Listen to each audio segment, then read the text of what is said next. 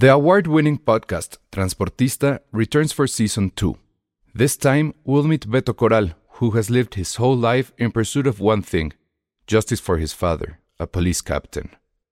Captain Coral was mysteriously murdered shortly after leading the search block that captured and killed notorious drug lord Pablo Escobar. Listen to Transportista Who Killed Captain Coral? Available on the iHeartRadio app, Apple Podcasts, or wherever you listen to your podcasts. There's never been a faster or easier way to start your weight loss journey than with PlushCare.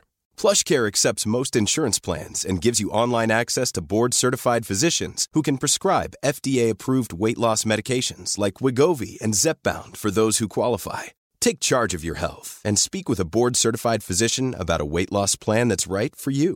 Get started today at plushcare.com slash weight loss. That's plushcare.com slash weight loss. plushcare.com slash weight loss.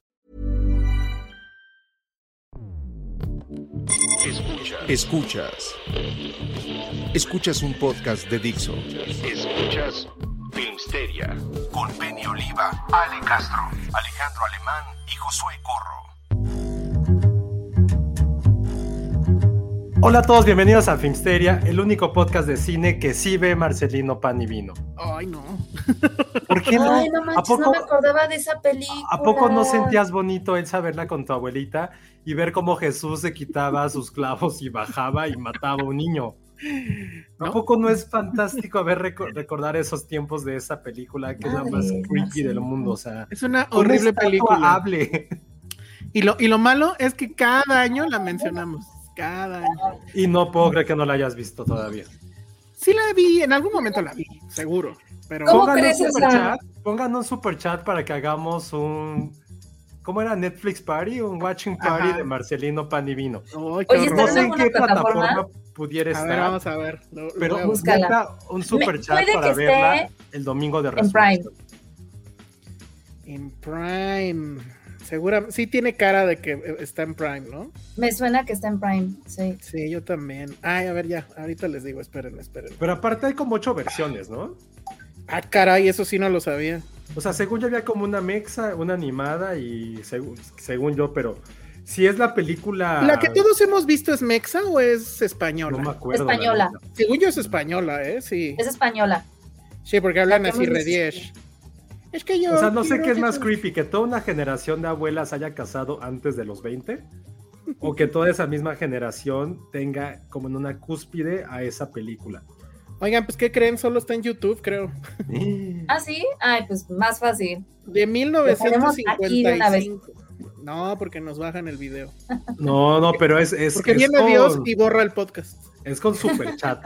Super chat económico, super chat de hostias o los llamados recortes, que no sé si alguno de ustedes dos los han probado, pero es la cosa más rica del universo, los recortes. Las hostias. Ah, Sí, pero las hostias, o sea, sin el... sin ¿Cuáles el- son los recortes? La misma masa de la hostia, pero sin la hostia, o sea. Ah, ya, las sobritas. Sí, sí, se pueden llamar Y las que te dan las bolsas así. oh, Son sí, son obleas, bien- pues. hay tres Ajá. versiones. Hay tres versiones de Marcelino Pan y Vino. La de 1955, que según yo es la que hemos visto todos, Ajá. Dirigida por un tal Ladislao Bagda. órale. Ladislao Bagda. Ok. Ajá. que hizo otras películas como The Man Who Weighed His Tail, sí, His Tail, perdón, sin uniforme, una chica casi formal, atraco. ¿eh? Yo soy muy formal. mi, tía Jaci- mi tío Jacinto. Bueno, esa, esa es la que todos hemos visto, que es la de 1955. Luego está la animada, como bien dijo Josué, La animada sí. Marcelino Pan y Vino, l- y es francesa, Le Poulet au d'or. Que no sé qué tenga que ver, porque dice que los pollos de oro, no sé. ¿Los qué? Los pollos de oro, no sé eso qué tenga que ver. Ay, ajá, seguro es choro. No, dice en francés Le Poulet œuf, algo Ah. así. Ajá. Y luego está Marcelino Pan y Vino de. Ay, cabrón. Ya se me fue. Ahorita les digo de qué fecha, pero es la más. Es de 2010. No, mames, como Con, una. con. Alejandro Tomás y cierto. Jo- sale Jorge Lavat, pero Jorge Lavat pues ya está bien viejito, ya se habrá muerto. Seguramente él era el como el padre superior. Teresa Ruiz. Y esa la dirigió José Luis Gutiérrez Arias, que también tiene en su filmografía Todos los días son tuyos, que era como un thriller mexa noir. Sí lo ah, vi. creo que sí. Sé que lo vi, pero ya no me acuerdo. La lengua del sol, de las muertas, Loco Love. Ah, Loco Love. Loco Love. Ok. Está increíble Loco Love. Y bueno, ya, ¿o qué otras cosas? Ah, tiene, dirigió unos capítulos de Luis La Rosa de Miguel, la Ah. serie. Pensé que así la Rosa de Guadalupe. No, hubiera estado Mira. padre, pero no. Los caminos de la vida. Los caminos de la Siento vida. que la Rosa de Guadalupe debería de haber un capítulo de Marcelino Pan y Vino. Yo siento que la Rosa de Guadalupe le debe mucho a Marcelino Panivino. Es que está Ay, muy creepy, o sea, sí. tiene muchos años que no la veo, como 30, supongo. Güey, pero sí te gusta, ¿verdad? O sea, No, no, pero es que sí tengo mucha imagen de, güey, Es que O sí sea- te la ponían muy seguido. un, Cristo baja de su cruz y se lleva al niño, güey, o sea, es como de Pennywise. O sea, está al mismo nivel de Pennywise este pedo. depende. No, está pero ¿te acuerdas que ni siquiera es, o sea, porque aparte toda la película, primero ves nada más humano, cómo baja su mano y, y el niño le lleva de comer y gracias y no sé qué, y sabe qué tanto, eh, porque aparte era española. Re 10. Pero sí, con- de niño sí te sacas de onda. Oye, porque sí, cierto, hay una más. ¿Qué? The Miracle of una. Y esta es de 1991. Tiene razón Sergio Arroyo, muy bien, Sí. Sergio. Muchas gracias, Sergio. Dirigida por un tal Luigi Comen- Comenzini, que en su filmografía tiene cosas como Tutti a casa, cerca, Looking for Jesus, ¿eh? otra. No, bueno.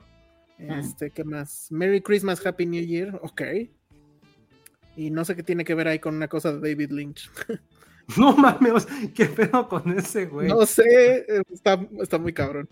muy Oye, nos dice. Alma Rivera, hay un dato súper perturbador sobre el protagonista de esa película, ¿no? No sé, pero ¿quién se lo sabe? Yo no me lo sé. Pues yo sí creo que puede, o sea, sí es... Sí ha de tener como una historia truculenta como la del exorcista, se me fue el nombre de la O como la niña de. Poltergeist. De, O la de Poltergeist también. Carter. Ajá. O sea, debe de haber, o sea, creo que esos es- tres niños son la santa trinidad de los niños creepy, o sea, pobrecitos. Sí, me entonces, sí es muy perturbador este, este pedo, entonces, gracias abuelitas por traumarnos de por vida de por sí. Linda Blair, Linda Carter. Linda Blair. Linda Lin- Blair. Pregunta Bueno. Alex Juárez García, chicos, ¿cuál película de Semana Santa les gustaría protagonizar? Híjole, ¿cuáles hay? No, no me sé muchas, la verdad. Pero una cosa es de Semana Santa, otra cosa son religiosas, porque Semana Santa también puede ser así como de vacaciones, como divertidas. Pero hay una que pase justo en Semana Santa y que sea como de desmadre. Pues un poco antes, o sea, hubo un momento que Spring Break coincidía con Semana Santa, pero después ya no. No, pero ya no. Hay una de, de, de la mejor amiga de Penny, Alejandra Márquez Avellá, que se llama justamente Semana Santa. Y es con, con Tenoch. A mí la verdad sí me gustó. No lo pero ubico. ya- pero ya ni me acuerdo. No, no, era Tenoch y ya no me acuerdo si iba con un niño o algo así y, y, y se iban de Semana Santa, pero él como que se estaba divorciando, algo así, no me acuerdo. Pero esa es un- la única que sí ubico que efectivamente sucede en Semana Santa. Ah, Pero- claro, y está Semana Santa en Acapulco ¿Esa cuál es? Con ¿Qué es Lucha? Villa, No, bueno. obviamente, David Reynoso, obviamente Luis Manuel Pelayo, Tere Velázquez. No sé de qué trata, pero siento que alguien de esa película se metió con playera de tirantes al mar. Seguramente. Sí, y además obvio. es de estas que el póster, a ver si se alcanza a ver, era caricatura. Es como, como mecánica nacional. Ah, como los setenteros clásicos, Sí, ¿no? no, no se alcanza a ver en la pantalla, pero ahí está. Ajá. Creo que sí la quiero ver. Nunca la vi. Semana Santa en Acapulco. Y no creo que ninguna película religiosa quiera ser protagonista. O sea, todas son como de un chingo de sufrimiento. Al, al final encuentras paz, pero güey, ¿quién quiere encontrar paz después de ocho años siendo como esclavo o torturado o que con inanición? Creo que ese mensaje religioso de sufre, pero al final vas a ser recompensado, no está cool. Y creo que nadie quiere vivir eso ni en una película. Es la directriz de la religión católica, es entre más sufras, más probable, o sea, es más probable que te vayas al cielo. Oigan, soy un maldito ignorante, yo siempre lo he aceptado. Y estoy viendo aquí una es un documental que se llama tal cual Semana Santa, pero la portada dice la obra maestra documental remasterizada en 4K. Ahora. Yo no sabía que había Pero, una ¿de obra maestra de Semana Santa. Pues es un documental sobre la Semana Santa, supongo. Ni ¿Y siquiera de qué? dice. De como de Iztapalapa, o de la gente No. que se queda en la casa o de balnearios. Eso deberíamos de hacerlo, ¿no? Los chilangos en Semana Santa. Este, no, no trae, trae el avance, pero solo que lo vea así fuera de línea. Pero tengo la ligera sospecha que es como la Semana Santa en diferentes países y latitudes y así. Pero es la O sea, obra maestra y está en 4K, me encanta. Pero dicen cómo- que es una obra maestra. Ajá, entonces no sé. No, no les. Ah, mira, sí se ven algunas imágenes un poco creepy. O sea, este es el Iztapalapa de no sé qué país, pero que todos van Ah. con su cruz. Ah, Ajá, eso mucha según yo es gente. como en Filipinas, creo, donde también se pegan y se azotan y está Es cabrón. horrible, la verdad, yo odio esas cosas, no, nunca entenderé. Pero bueno, ah, mira, y, y vemos un señor este, haciendo con madera un, un Cristo. Oye, Elsa, ¿tú sí fuiste a ver La Pasión de Cristo al cine? No, jamás. Ah, la pasión de Cristo. Sí, sí la fue. Es, eh, eh, recuerdo perfecto que yo creo que esa sí fue la primera vez que sí estuve a punto de salirme del cine. O sea, esa era de Mel Gibson, sí, ¿verdad? Sí, claro. Hijo de su madre. O sea, era es- definitivamente es la película más asquerosa que he visto. Pero no, es que Ale no sé si también la vio.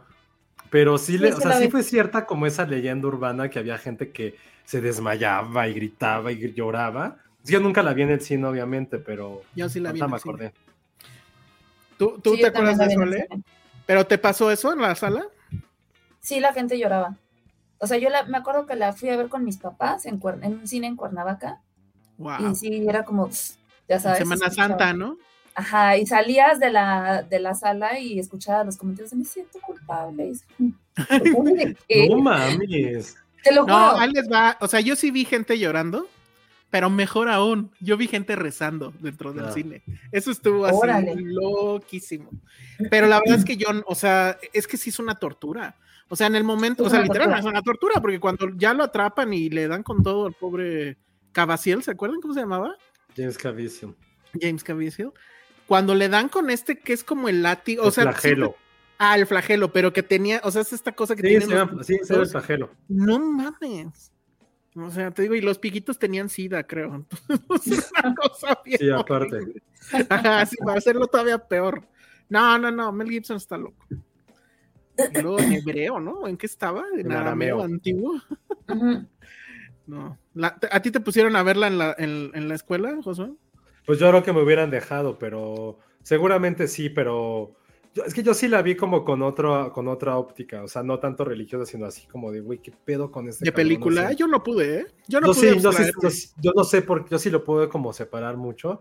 A mí la Pasión de Cristo sí me gusta, o sea, no es que la quiera ver todo el tiempo, pero sí logré separar como, como el hecho histórico religioso de fe con esta obra súper sanguinaria que visualmente, o sea, creo que, digo, y eso porque sé que al rato, al rato, ese va a ser mi podcast dedicado a Mel Gibson, por cierto, porque al rato lo voy a sacar mucho a cuenta.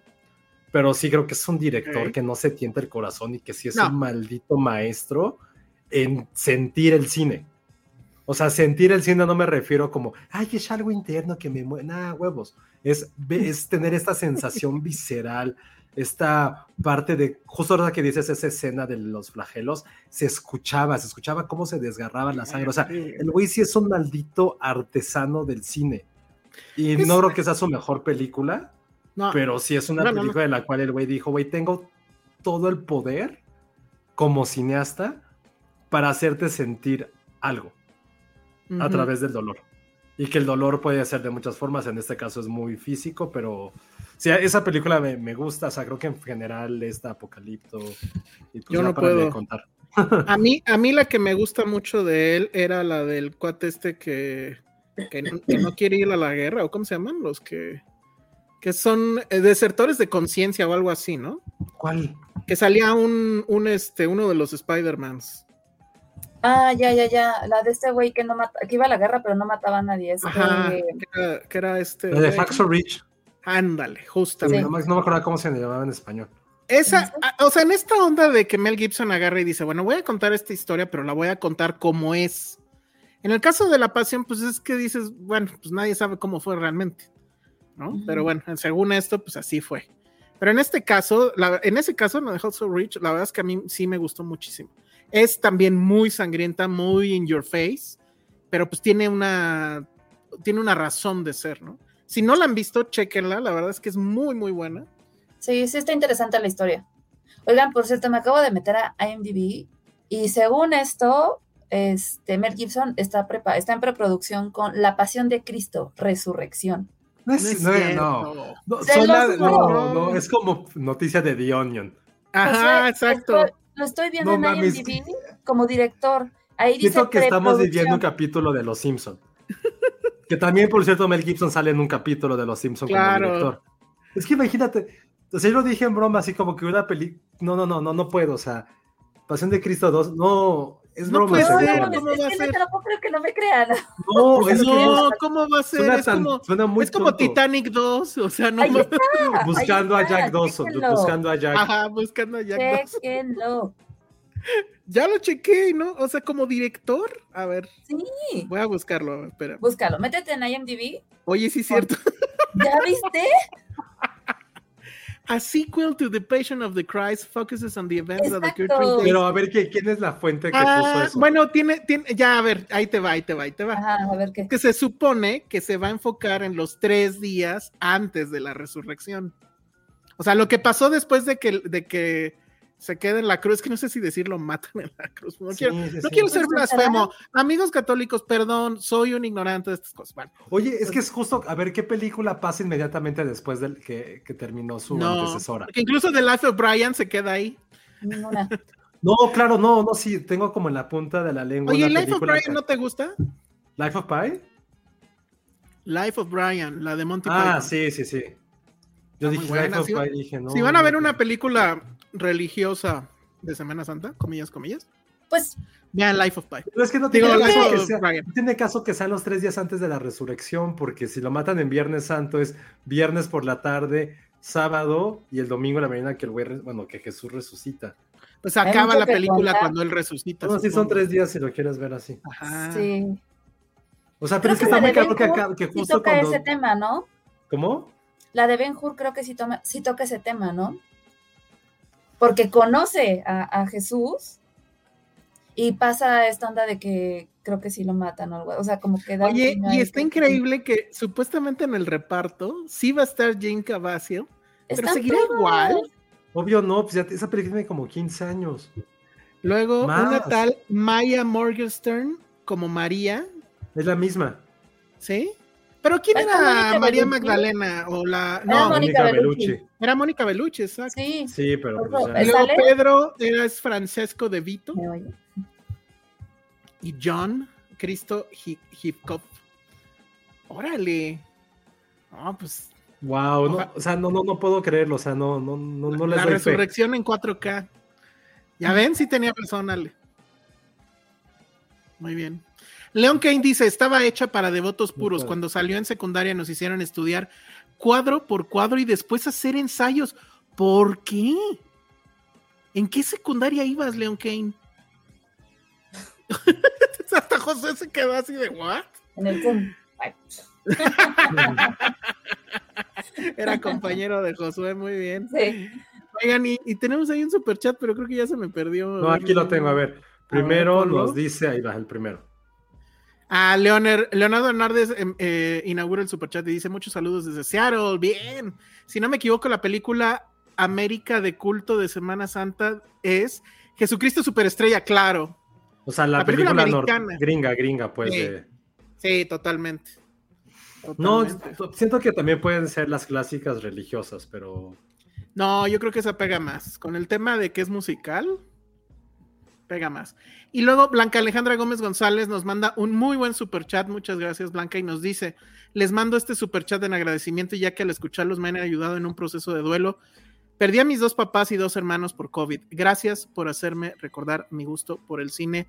Blanca, te mandamos un abrazo enorme no tienes idea eh, lo mucho que significa para nosotros que nos escuches y qué bueno que te podemos ayudar, aunque sea en arrancarte una sonrisa o mandarte a ver buenas películas, aunque no sean necesariamente de Semana Santa.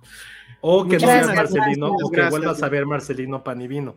No, no veas eso. cauen. Y, hoy- y hoy además vamos a hablar de series mexas horribles que vio Josué porque no tiene perdón de Dios, justamente. Entonces, bueno, Hugo Hernández dice: Mi película favorita que tiene como protagonista gente de una iglesia y de horror es Red State de Kevin Smith. Ah, esa sí no la Oye, es que sabes que no, ahorita que lo, por eso lo le di como estrellita, porque ese es un tema bien creepy también, como todo lo que tenga que ver con gente de iglesia o como de culto, güey, sí son temas bien extraños y bien cabrones. ¿Cómo se llamaba la de que Ben Affleck y este. Dogma, Ah, exacto. de Kevin Sí. Smith, justo lo que iba a decir. Justamente, como por eso me acordé. Kevin Smith hace un poquito eso, pero... ¿Pero de qué se trataba? ¿Que, que estaban buscando a quién o cómo era? Ay, no, no me acuerdo. Esa creo que solamente la he visto cuando la renté como en dos... Esa película es como 2001, 2003, yo creo. O sea, me ah, ya me acordé. mucho que no la Creo, veo. creo que era de que era una chica que trabajaba en una Era clínica Sal- de salía aborto. Salma, ¿no? Salía Salma, sí. Sí. María Salma. Ajá. Súper acá. Era, creo que una chica que trabajaba en una clínica de aborto. Este, resulta que ella era la que iba como que salvar al mundo o algo así. Y, y Matt Damon y el otro eran como ángeles, ¿no? Y ahí es donde salía el famosísimo Body Jesus. Body Jesus es increíble. Estaba increíble el Body Jesus. Que por cierto, si queremos rezarle a un Jesus, yo le rezaría al Korean Jesus de 21 Jump Street. Ah, claro. Y también otro, otro Jesús famoso, el de. ¿Cómo se llamaba? La de los Cohen. Ay, se me fue ahorita. Jesus, el Big Lebowski. Jesus, Jesus. Bueno, Jesús. Era Sí. Jesus. Ajá, John Torturo, increíble. Oigan, también está la última tentación de Cristo. Nadie ha dicho nada de eso. Última tentación. Es que Ah, es muy sí. densa, ¿no? A mí, a mí me encanta esa película, pero la he visto Sí. pocas veces. Yo Yo también. la vi en el cine. Órale. Yo órale. creo que sí la vi alguna vez en el No, cine. yo No, sí la, la vi en la tele. Habrá sido como en dos, no me acuerdo en qué año, justo en Semana Santa. No sé por qué Cinemex, porque aparte que me acuerdo que lo fui a ver un Cinemex bien de la mierda, como Cinemex Ticomán o Cinemex Plaza Tepeyac, ¿Por qué? ¿Qué andabas Porque- haciendo hasta ahí? No, porque había muy pocas salas y sacaron como un ciclo, no sé, no creo que era de Scorsese, era como de películas religiosas así medio cabronas o famosas. Ujú. Y pues evidentemente esa película estaba hasta allí. Me acuerdo que la fui a ver con mi hermana, no me acuerdo si le gustó no, no recuerdo. Yo nunca la había visto en mi vida. O sea, fue la primera vez que la vi y sí fue como, güey, ¿qué pedo con esto? Y traté de conseguir el libro. Y me acuerdo que como era Semana Santa, bueno, como en esas épocas, después fuimos con, con mi familia en época de Semana Santa y les platiqué eso y puta, casi me desheredan de la familia por haberles dicho todo eso. Wow. es una gran la película y además tiene todo el sentido que Scorsese la haya hecho. Recordemos que Scorsese quería ser cura originalmente Sí. antes de dedicarse al cine y, y- Qué bueno y- que, recorre- que rectificó su camino. y- y en todas las películas el tema religioso siempre está presente. O sea, no hay, no hay forma. Dice Santiago Ramírez ¿se una... acuerdan? Ajá. Ajá. No, ¿se acuerdan de esta película? Ahorita me acordé porque pues, fue mía, la de los últimos días en el desierto, que era con Ivan McGregor. Nunca la vi. Jesús. No, ¿No la vieron? vi. No. No, no, sí, Así sé quitaste cuál es, pero nunca la vi. Es justo como la historia de que se va al desierto antes de que lo maten. Que se va solo. Bueno, la de la otra de, tienta. de Scorsese, pero no necesariamente es de Semana Santa, la de Silence, Silence. que también es muy buena, la verdad. Pero bueno. Sí. Entonces ahora sí, Santiago Ramírez dice una de las peores películas que he visto es Jesucristo, cazador de vampiros. Sí, Yo quiero ver eso. Yo la vi. Dice, Jesus no es tan poderoso por lo que trae al santo enmascarado de plata para pelear contra los vampiros. ¿Eso pasa? O sea, entre esa Sí. y hay una que era Abraham Lincoln, cazador de vampiros. Cazador Esa de sí me gustaba. Pero ¿saben qué fue lo mejor de esa de Abraham, de Abraham Lincoln, cazador de vampiros? Que no sé si recuerden esa imagen, eso les hablo ya también un tiempo, que Reforma publicó, así de Daniel Day-Lewis, el gran ganador del Oscar por su película de Lincoln, y pone la imagen de Lincoln, cazador de vampiros. Se hizo súper famosa esa imagen porque fue de güey, porque fue la misma época en que salió esa película también. Entonces lo confundieron y lo ponían a este güey que era, no me acuerdo cómo se llama. No me acuerdo del como actor. una- se llamaba Ben algo, porque me acuerdo que lo entrevisté, bastante buen tipo, así un güey súper alto, Ajá. que parecía como un Liam Neeson joven, pero el güey sale así como con su estaca. Y se ponían de Luis ganador y ese güey así, súper cagado. Ah, está para guardar esa edición del Reforma. Oye, y Hugo Hernández nos recuerda que justo en, en este. ¿Era Chasing Amy o cómo se llama? No, en Dogma. Alanis Morissette era Jesús. Sí, es cierto. ¿Y, ¿Y, salía desnuda o eso nada más era en el. En su, no, eso sí no me acuerdo. En su videoclip. Salía en los videos desnuda. Sí, pero no me acuerdo si en la película también. Leon Kay nos aclara, iba en una escuela católica extrema, la más cercana a donde vivía. Lo bueno es que ahora ya va en declive. Creo que les voy a enviar Benedetta por correspondencia. Bien. Benedetta también es como de Semana Santa, ¿no? Sí. Ah, Estigmata. Uf, es muy buena Estigmata. No me acordaba de esa película que creo que es de las películas no. más pendejas y forzadas que he visto en mi vida. Porque, no, un viernes como que fueron mis amigos a, a la casa y fuimos a rentar películas y no sé por qué carajos rentamos Estigmata. Y fue como de, güey, qué vergas estamos viendo. O sea, sí fue una situación muy incómoda. A mí sí me gustaba, de... porque Gabriel Byrne como padre, como padre. era súper cool. Y sí, es, es de esas películas donde dices, eso. igual y debería ser padre. ¿Cuál? Ahorita hablando de los estigmas, ¿cómo se llama la que acabamos de ver? Hace como un mes. De esta, no, de esta como este pseudomonja Benedetta. que termina ahí dirigiendo. ¿Eh? Benedetta, ¿no? Benedetta, sí, claro. sí, sí, era sí, sí, sí, era esa. Ah, sí, cierto, también sacaba estigmas. Tenía estigmas, bueno, según. Ajá. Ajá. Ajá exacto, resulta según. que todo el mundo ama estigmata. Ya ves, sí, Sandra dice que la traumó. Te callaron. De, de, chiquita, sí. Es que a mí sí me gustaba, a mí sí me gustaba. La sí, tendría que ver otra vez. Pero no es una película que ves con tus dos amigos de la secundaria o de la prepa, no me acuerdo en qué estaban. No, sí estuvo raro eso. Estuvo en la estuvo época, muy ¿no? raro. Pero pues es que era como de horror. O sea, sí no manches, Josué, era 1999, había chingo para escoger y rentas estimadas. Ese es el punto, no sé, no sé en qué, en cómo fue el Pero pues estaba de moda, ¿no? Acababa ¿Sabes de salir. que creo? Que, era, que el póster parece como película de terror y yo creo que se dejaron llevar por eso. Probablemente sí. Así, este, en rojo. Pero O sea, que yo Bueno, ya, sí- yo fui el que la rentó. Ah, no es cierto. No, pero es que sí recuerdo que nos quedamos así como, güey, qué pedo, que sí, me acuerdo que hay una escena en la cual así se le ve el hoyo en la mano, así horrible. Ajá, sí, sí, sí. es de Es como, terror, entonces. "Ah". Pero creo que no la veo desde que la renté como en 2001, entonces sepa. Juay de Rito. Ajá, Esa también. Esa tampoco la vi. El fin- dicen que el final de. Estigmata está todo ñoño, dice Pati. Yo no me me acuerdo acuerdo. del final. ¿Se casa con, con Patricia Arquette? ah, ya viste. Alonso Hernández dice: Es que según la censuraron por la parte de los evangelios apócrifos. ¿Eh? Morbo. La de Estigmata. Ah, el- Alonso Hernández, yo la verdad no sé. ¿O me lo han dejado en la escuela? Ah, ya ves. ya cambiando su historia. Es- no, es que quiero entender por qué carajos güeyes de 15 años rentaron Estigmata o vivimos haber rentado cualquier pendejada. Exacto, dejaron gran época. Yo creo que sí. Oye, esta no la vi, pero no sé si, si alguien de ustedes la haya visto. El fin de los días con Arnold Schwarzenegger. Uy, la vi con mi papá, Uy. pero no la recuerdo. Este. Ay, Dios, yo me, medio me acuerdo. A Espérame, déjame ver si no, No, la estoy cagando. pues sí me acuerdo, pero no mucho. Yo no la vi, creo.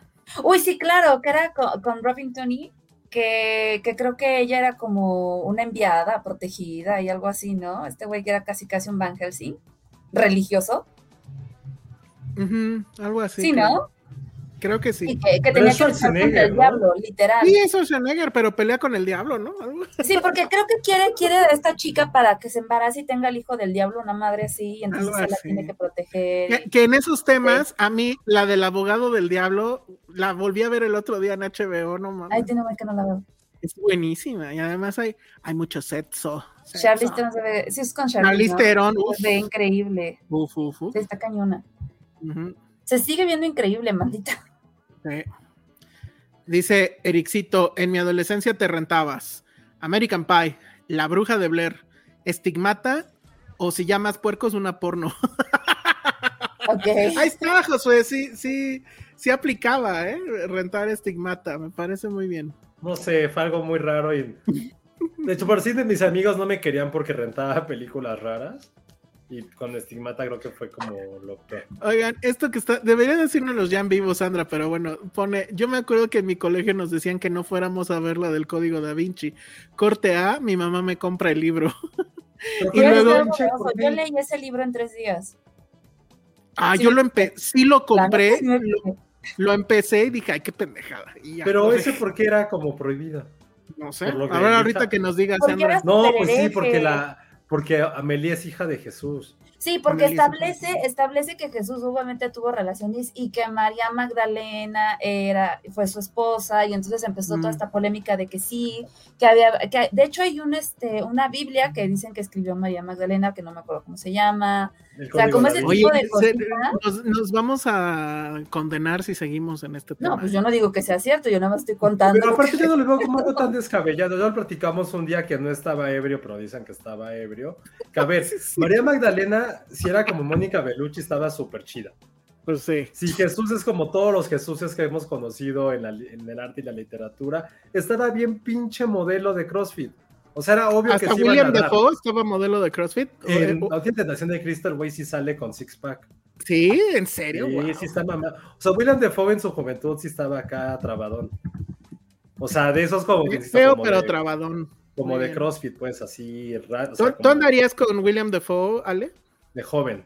De joven. Híjoles. Ay, Sí, yo creo que sí. ¿Sabes qué? Se me hace un tipo increíble, la verdad.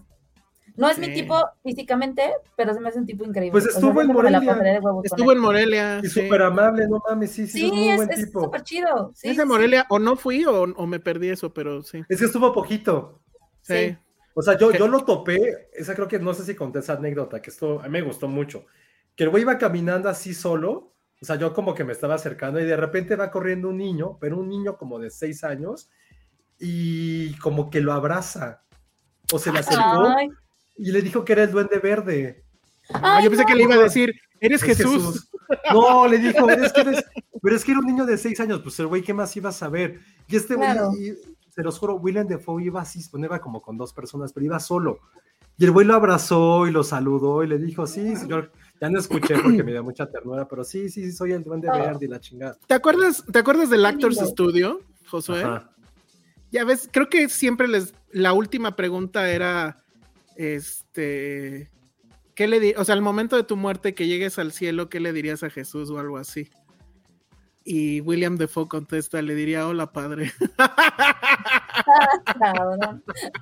Está muy buena. Está buena esa respuesta. Está muy Está buena esa respuesta. Dani Crespo dice, me pasó igual, lo forré, el, el libro este del, ¿cómo se llama? Da Vinci, y me lo llevaba a la escuela para leer en el camino. Qué Oigan, pero fuera de choro, ese libro del Código da Vinci sí estaba bueno para clases de semiótica. Sí. O sea, sí tenía mucha simbología que estaba chida, la neta. Y- No, seguro es un gran libro, o sea, yo nunca lo he leído, Está pero... padre, yo lo leí, se los juro, en tres días, porque neta todo este morbo, o sea, obviamente clávense que pues es ficción, no vayan a creer que es la verdad absoluta, pero pues sí está padre la historia. La- Ya las películas son otra historia, pero el libro está Ah, cool. lo dejé como el primer capítulo, dije, no, hasta acá". Pero bueno, Lulu Petit nos hace una pregunta bien acá. ¿Cuál es más cursi, Jesús de Nazaret de Franco Sefirelli o El mártir del Calvario de Enrique Rambal? Yo, a mí me gusta mucho esa de Enrique Rambal, porque esa sí la veía mi mamá, sí la ponía creo en Semana Santa. Y Enrique Rambal como Jesús es una cosa loca porque él es, o sea, yo siempre lo vi en comedias. Entonces así todo serio y hablando acá. Ah, ya sé, es el Jesús que está así implacablemente peinado con sus tubos, ¿no? Es el que siempre pasan en el canal 2. Siempre. Ya, ay no, me da. Creo que gana la de Marta de del. Calvario porque creo que esa película sí la hemos acabado de ver. Creo que, creo que Jesús de No, Nazaret, si ahorita la aprendemos, sigue estando en el, en el segundo capítulo o en el segundo episodio. O sea, es una película que yo, por ejemplo, sí la veía, o sea, la veía, pero era como, la veía un, creo que la pasaban jueves, viernes y sábado santo. Y era como, como dura como ocho horas, eran dos horas, pero era como, güey, ya, ya, yo nunca pude. Pero voy a decir algo por, cual, por lo cual me gusta mucho Jesús de Nazaret de Franco Yo sí sé por cuál. A ver, ¿por qué? Ay, pues por María. Por María. Te digo, te digo, si bien, es, curiosa. Oli- que es Olivia de Busey, una actriz argentina que también fue famosa con Franco Sefirelli porque es la Julieta, no original, pero fue la, Sí. es la Julieta creo que más famosa, que sí es una belleza de mujer y que también sale en esa de Halloween, ¿cómo se llama? Black Christmas. Creo que es Black Ah, Christmas. Creo que sí. Black Christmas, creo que sí, pero sí, Olivia de Busey es, o sea, es, ah, acabo de darme cuenta de algo, es- podría ser como la hermana mayor o la mamá de Alexis Bledel. son muy parecidas a Alexis Bledel y ella y las dos son ¿Se te argentinas. No. Son muy parecidas. Nadie sabe de qué estoy hablando seguramente, pero googleen Debussy. Olivia de Busey Sí, ya, ya se durmieron todos. Ay, y Alexis Oye, Bledel. Ericito pregunta una cosa súper loca que yo no sé, pero igual y tú sí sabes, Josué, porque tú sí ves mucho video viral. Dice que si llegamos a ver ese video de los 2000 donde atropellaban a Jesús a ritmo de I Will Survive. Me suena, pero no, no, No. o sea, no. Sí, El lo que creo que ese era como un GIF, porque había un GIF de Jesús también bailando eso, pero era bailando, no la atropellaban. Ah, bailando, no lo atropellaban, no, pues quién sabe. Muy no, bien. no sé de qué hablan. No saben de qué hablan, me parece muy bien. Bueno, pues entonces eso fue nuestra sección de Semana Santa. ¿Qué Ya la hablamos. Como- Era parte de la ruleta, exacto. Sí. Pero, pero está bien, lo mismo voy a hacer con Minx. Entonces, ahora sí vamos a hablar de otra película bien sangrienta, llena de cosas así, bien violenta y mucha testosterona, que se llama El Norteño, y por eso trajimos a nuestra norteña, Sandra Pineda, para hablar de ella. Hola, Sandra. Híjole, te escuchas bien lejos. ¿Me oyen ya? Aquí, aquí, aquí. Ah, ahí está. sí, Sí. pues ponte el micrófono. Ahí está. No, No seas así. Ahí estás No, ya. les decía que sí, entonces eso quiere decir que yo soy Anna Taylor Joy. Ah, exacto. Sí, ¿Verdad? Claro. Por supuesto. Dice Manuel Neunte que gracias a Dios que acabó la sección de Semana Santa. Manuel Neunte nos, nos trae mala onda, ¿eh? No le gusta No, ahí que me dio risa su comentario porque pone gracias a Dios. Muy bien. Oye, lo que no me había dado cuenta es que Ale está como en un muro de stand-up. Sí, ni al caso. Que encontré la mano. Dice Dani Crespo que la de The Northman se debería de llamar el norteño sabroso en, en- en español. ¿Estás de acuerdo, Sandra? Sí, de hecho fue lo que te dije, porque no había entendido el chiste bien mal. Y yo, ¿cuál será una serie nueva? Porque vi que Josué vio series mexicanas muy malas esta semana, entonces dije, ¿habrá salido una que Claro, no porque escuché? los norteños creen que están en el centro del universo. Correcto. El, el- el norte, pues es Estados Unidos, ¿no? Y luego dice, ay, pues la de The Northman. Y yo, ay, ya entendí tu chiste. Sí, ajá. Mal. Ale, no la viste, ¿verdad? No, la, justo la quiero ver este fin. Sí, no pude. Sí, vela. Porque sí, este, ¿cómo, cómo empezamos, Josué? Que Ale pregunte. No, pues voy a preguntar. O sea, no, no, no. eh, eh, O sea, no tengo idea de qué preguntar. No, no quiero, no he querido ver Pregunta nada. sobre Alex, Alexander Skarsgård, por ejemplo. O sea, la vez pasada dijeron que se ve así increíble y que les hace recordar lo inútiles que son. Ajá, Eso es cierto. Sí. totalmente. No sé, Sandra, ¿qué pasó? Mira, ya se está poniendo roja de acordarse de Alexander Skarsgård. Oye, es que yo, yo no había visto trailer de la película, de hecho solamente sabía más o menos como por, por el póster de lo que iba. Y el póster que tiene, tienen dos pósters, uno que es como más así, foto como de lejos, y hay una que tienen a todos tipo Avengers, de que Ajá. todos así. Y dije, fuck, va a estar bien culera la película, o sea, por el póster. Pero lo bueno fue que no, ¿no? Al contrario, y este chavo, wow, o sea, yo dije, Dios mío, parece un animal, o sea, pero en el buen sentido. Sí. Wow. Oigan, y sí está muy gore, porque me acuerdo que, que justo tú, Josué, decías que, que con esta película te diste que los vikingos sí son unos hijos de. No, ya se, ya se sabía, pero me, o sea, me puse a escuchar como historias de vikingos, o sea, como random, y Ah. que sí, esos güeyes sí eran como fueron culpables de gran porcentaje de esclavos en Europa durante la Edad Media. Que hay que recordar que en la Edad Media no es que no hubiera esclavos, pero estaba el sistema feudal en Europa Occidental, mientras que el norte y el oriente eran ahí terrenos, o sea, De nadie. No, de nadie, era, era horrible vivir en esa época. O sea, fue lo que les dije el podcast pasado. O sea, no puedo entender cómo seguimos vivos. O sea, cómo nuestros antepasados de hace siglos sobrevivieron a X o Y para que nosotros estuviéramos aquí. O sea, esa película me puso mucho en perspectiva cómo el salvajismo humano en diferentes etapas de la historia sigue siendo igual en muchas cosas. O sea, la civilidad y la civilización. No me acuerdo qué película decía eso. Un poco lo que decía eh, Gangs of New York, ¿no? Que, la, que, este, que, los, que, ese, que Estados Unidos nació en las por la violencia en las calles.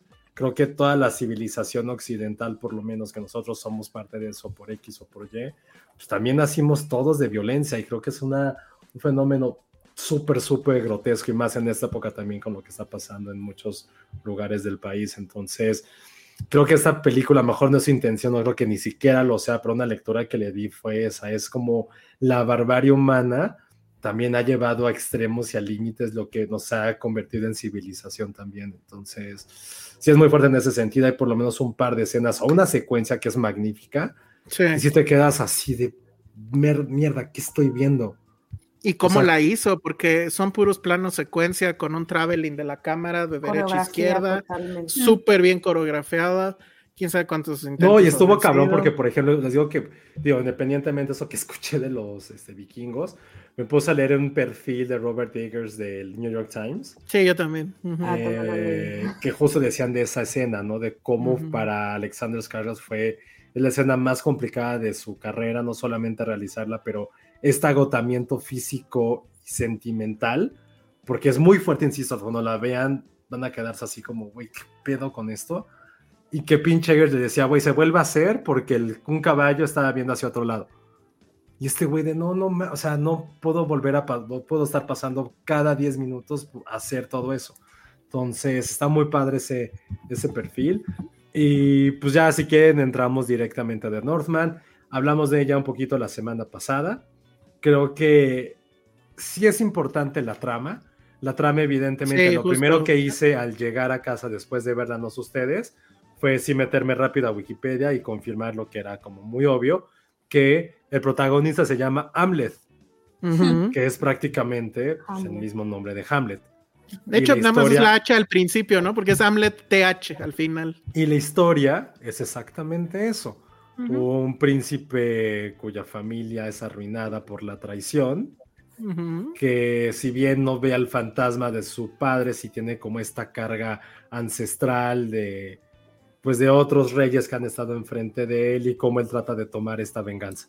Digo, no es exactamente la obra shakespeariana, Shakespeare incorpora muchos más personajes y es mucho más densa, pero sí es esta tradición oral que llegó desde Noruega a Islandia, pasó a Dinamarca y después ya llegó a Inglaterra y la escuchó Hamlet, que diga Shakespeare y la creó, pero es prácticamente eso, un príncipe de un reino vikingo que después del asesinato de su padre, porque insisto, sabemos que de eso trata Hamlet, o si no me creen, de eso trata el Rey León. Si quieren, mejor lo, si quieren mejor lo comparamos con el Rey León. Sabemos que Mufasa pasa eso. Sabemos quién mata a Mufasa. Lo pasa en, en Hamlet. Y, pues este, este, este Simba, porque si es un león, pinche Alexander Skarsgård, este Simba va a tratar de regresar a su reino salvar a Nala, salvar a. ¿Cómo se llama la mamá? Sarabi. A, Sarabi y recuperar su reino de las hienas. Sí, es matar, no, este, vengar a su padre, rescatar a su madre, matar a su tío. A su tío. Ese es el, asunto. Él, bueno, la historia es que él eh, es testigo del asesinato de, de, su padre, que es justamente Ethan Hawke en la película, sucede esto cuando él es un niño. Y además es un niño que dices, bueno, es súper tierno, ingenuo, ñango, ¿no? Y de repente, ¡pum!, se convierte en Alexander Skarsgård así mega mamado. Y, es una película de venganza. Este sí es el venganzas, la verdad. Y la verdad es que a mí lo que más me sorprende es como una película que básicamente no tiene CGI. O sea, dudo que haya Debe de tener por ahí ligeras cositas, pero en, general es una película que se siente muy real. O sea, sí, está pasando lo que estamos viendo, ¿no? Estos planos secuencia que ya platicamos. Y, creo que eso en estos días es raro verlo. Porque a mí sí me remitió mucho al cine de superhéroes, donde usualmente juegan a hacer escenas de este tipo, pero que son todas tan em, pues falsas, pues, al final hechas en computadora no te crean lo que te provoca este tipo de escenas. Porque sí sientes que estás, es un cliché decirlo tal vez, pero sí sientes que estás ahí en la batalla, sientes prácticamente el sudor, la sangre eh, salpicándote. Es brutal, brutal, brutal, brutal, pero no nada más es el espectáculo, o sea, sí hay una mezcla ahí del cine espectáculo en, ese sentido, como, este, como el cine de superhéroes puede ser, pero también este cine más cerebral y más de de mitos y, de símbolos, que es muy el, cine de, Eggers, ¿no? Entonces, no sé, este, ahora sí, Sandra, ya te damos la, el micrófono. ¿Tú cómo la viste? ¿Te emocionaste? Sí, a mí sí, sí me gustó mucho. Yo, yo, igual que Josué, me llevé mucho esta idea de cómo vivimos ahora y cómo se vivía antes. O sea, pensando como en, en el tema de, por ejemplo, los, cómo los derechos humanos es algo de hace menos de 100 años, ¿no? Como que la idea de moralidad, todas estas cosas son como bastante modernas o contemporáneas y que en aquel entonces, pues, eh, como que lo, más primitivo del hombre prevalecía, ¿no? Entonces, creo que por un lado eso fue lo que me gustó mucho, o sea, que sí no fuera solo espectáculo, sino que tuviera ahí como este cuestionamiento interno. Y además del tema de la venganza, que no es nuevo para, para, para este director, o bueno, no la venganza, sino de más bien estos personajes que al principio son buenos y como que las situaciones los vuelven malos, esto creo que sucede en todo su cine, o sea, como, como si el mundo sacara lo peor de ellos. Este, creo que aquí es un poco más eh, positivo al final, a lo mejor, pero que, en sus trabajos anteriores, pero este tema como de que el mundo te, te malea es, es, bastante mm. interesante. Y también pues la venganza, a mí me recordó un poquito a The Revenant, que The Revenant creo que es un poquito más artsy, más espectáculo. Y acá sí como que le mete un poquito más de, de piso a la película, creo. Entonces pueden ser ahí como que hermanas lejanas, creo, estas dos películas pero, pero sí me gustó, me gustó muchísimo. Eh, y, pues también que, este director se, se, o sea, ya nos demostró que como que estas ideas o como estos cuentos folclóricos, eh, como muy primitivos de cierta manera, son algo que le mueve mucho, ¿no? Y, y, eso es algo que no se ve mucho en el cine. Es una película de 90 millones de dólares que está haciendo una historia así. O sea, imagínense llegar con el pitch oigan, quiero hacer esta película, es como, what, ¿no? Eh, y, y, que ojalá y él hubiera hecho Midsommar, ¿no? También pienso. ¿De plano? No, Midsommar está bien como está. Yo creo que sí. ¿A ti no te gustó? O sea, no se me hace mala, pero siento que se vuelve inverosímil en algún punto porque es como, ¿cómo pueden existir estos pensamientos precisamente en el siglo XXI con nuestra modernidad? Y creo que acá sí funciona porque pues estamos hablando del 1200 o algo así, o sea, no sé, creo que funciona mejor acá. Ahora pregunta Lulu mm, Petit sobre el viaje del héroe. Sí hay viaje del héroe aquí, pero creo que no es el clásico, ¿no? O sea, siento que no, no es tanto ese el tema, sino que es puramente la venganza y cómo lo va a hacer y cómo lo va a lograr. Porque justo el, lo vemos a él como eh, niño, pues, huyendo, y corte A ya es Skarsgård y ya es este hombre imposible de detener, ¿no? Y sabes, o sea, en esa entrevista, porque a mí, primero me gustó mucho de Northman, creo que ahí tiene el gran pecado que hay escena, que dura mucho. Hay un momento en la película que dije, güey, ya no es necesario esto. O sea, toda, yo hubo un momento en que después de la mitad dije, güey, ya cómanse la maldita naranja. O sea, ya era así como, güey, ya, véngate, güey, ya, hazlo, güey, ya, ya, yo te ayudo. O sea, muy inútil, pero yo te ayudo, güey, pero ya, hazlo, please, me desesperas. Hay una escena fundamental con Nicole Kidman, que es una que te abre completamente la perspectiva de todo.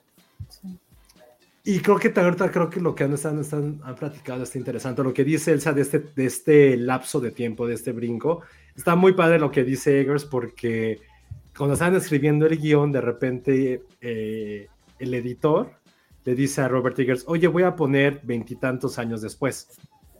Y Eggers le dice, oye, güey, mejor no lo pongas, porque, y eso porque es tema de Semana Santa, eh, va a tener 33 años y no quiero que lo vayan a relacionar con algo católico, porque este güey ah. ni tiene que ver con Jesús, ni es, ni es esta figura mítica, es un güey que quiere venganza, no vayamos por allá porque aparte algo que siempre ha caracterizado a Eggers sí es como un, excepto en esta, sí tiene muy implícito el cristianismo, no catolicismo, el cristianismo en esta película no la tiene, que también es un tema muy interesante, porque esta habla de la mitología de Escandinavia antes de que les impusieran, pues, el cristianismo. Entonces tiene muchísimas Si es una película folclórica, es una película de mitos, donde lo principal es este antihéroe que lo único que él quiere, lo único por lo que vive es por tratar de rectificar el nombre de sus padres. Y otra cosa que me gustó mucho de la película y que no va a ser spoiler, pero si la ven con esa perspectiva les va a cambiar mucho, porque ya a mí me hubiera gustado haber sabido esto quizá antes, es como nosotros como hijos realmente no conocemos a nuestros papás del todo. O sea, esa parte se me hizo súper fundamental de cómo no es que los idealicemos, pero hasta cierto punto, ¿qué tanto conocemos a nuestros padres? O sea, ¿qué, tantos, ¿qué tanto ellos nos han invitado a su vida privada? ¿Cómo no sabemos ni su vida anterior a la que nacimos, ni lo que no nos han querido contar? Y esa parte cuando pasan ya diferentes este, secuencias en la película, cuando hay ciertas revelaciones, es como, güey, ¿qué haces cuando te enteras de cosas que no sabías? Y que tu vida ha girado en torno a eso. Entonces, eso también me gustó mucho de la cinta. Evidentemente a nivel visual es un, es un espectáculo. Es increíble lo que tiene. Yo saliendo de la película, lo primero que dije, güey, este, este, es el apocalipto vikingo. Y lo dije como un súper halago. Porque si ya bien nos habían enseñado Eggers lo que podían hacer, o sea, lo que hizo con The Witch es una película fascinante. Para mí sigue siendo su mejor cinta, aunque él no sea tan fan de ella. Aquí lo que hace el güey, y el güey lo dice con un chingo de orgullo, aunque seguramente a ver qué le dice Universal con el dinero. Así que, güey, no hay ninguna película que sea tan fidedigna a la, a la forma en que vivía la gente en el siglo X, en ciertos, en Islandia, eh, con todo lo que eso implicaba, desde la ropa, eh, todo lo que había tallado en las paredes, las viviendas, todo, todo, todo lo que el güey hizo, como con The Witch, y esta vez más cabrón, es que solamente hubiera utensilios, ropa y todo el diseño de producción con cosas del siglo X. Entonces, eso ya le da como otro mega plus. La música es fascinante, la fotografía te envuelve directamente. Es una locura. Sí, creo que es como esas obras que vale la pena.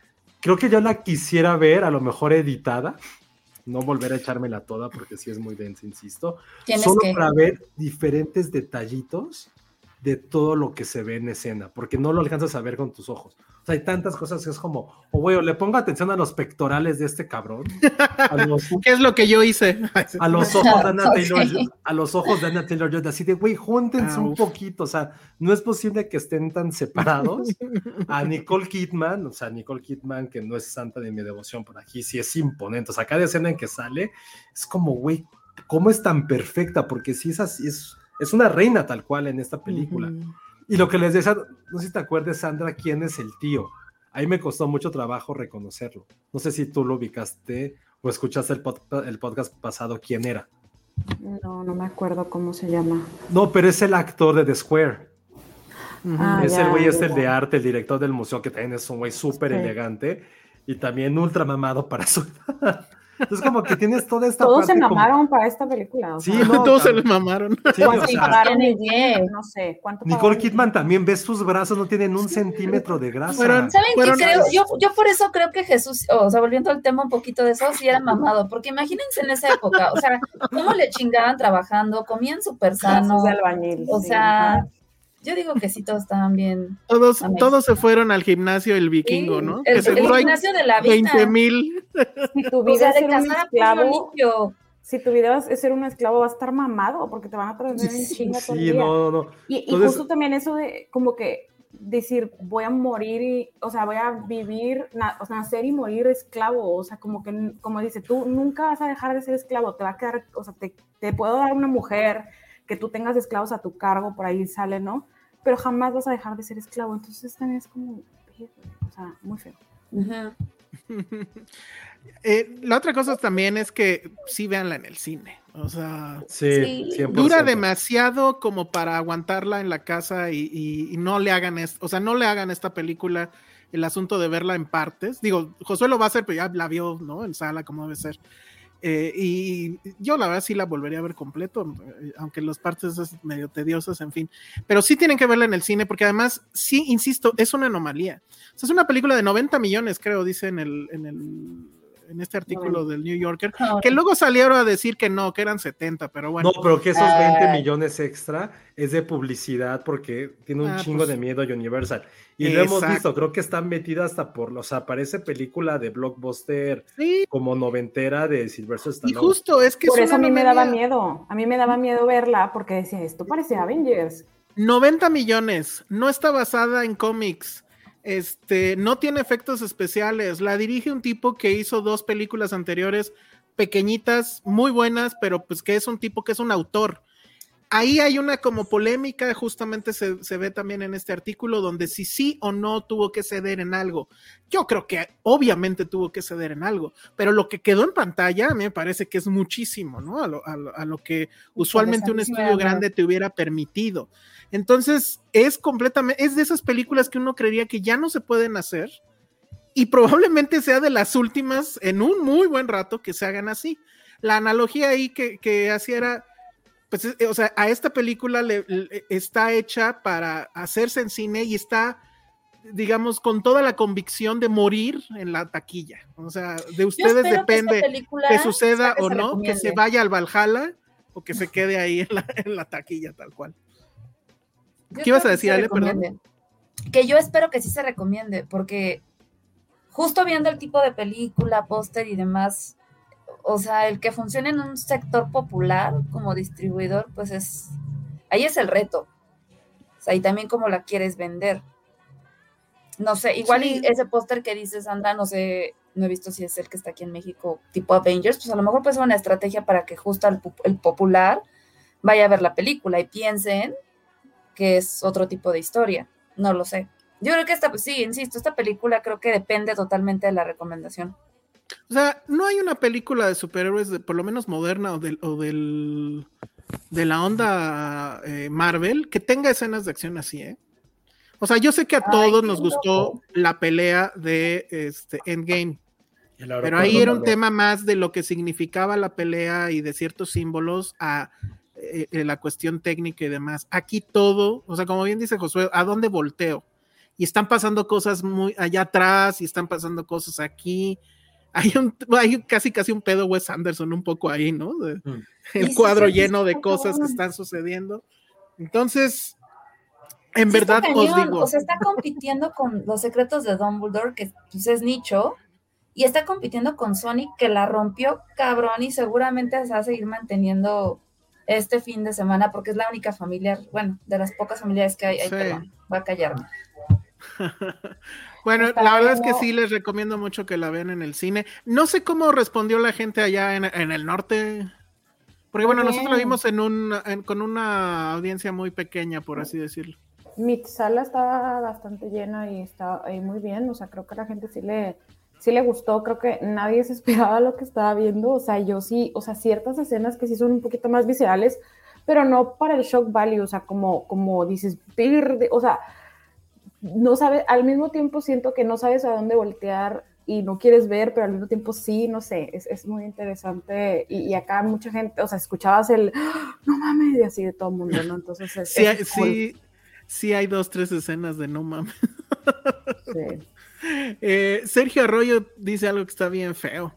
El Estado de México solo está en Cinemex y en español. Sí nos enteramos que había, o sea, tanto es el como miedo de, de Universal de no recaudar o no sé, que sacaron versión en español. No te estás escuchando, Ale.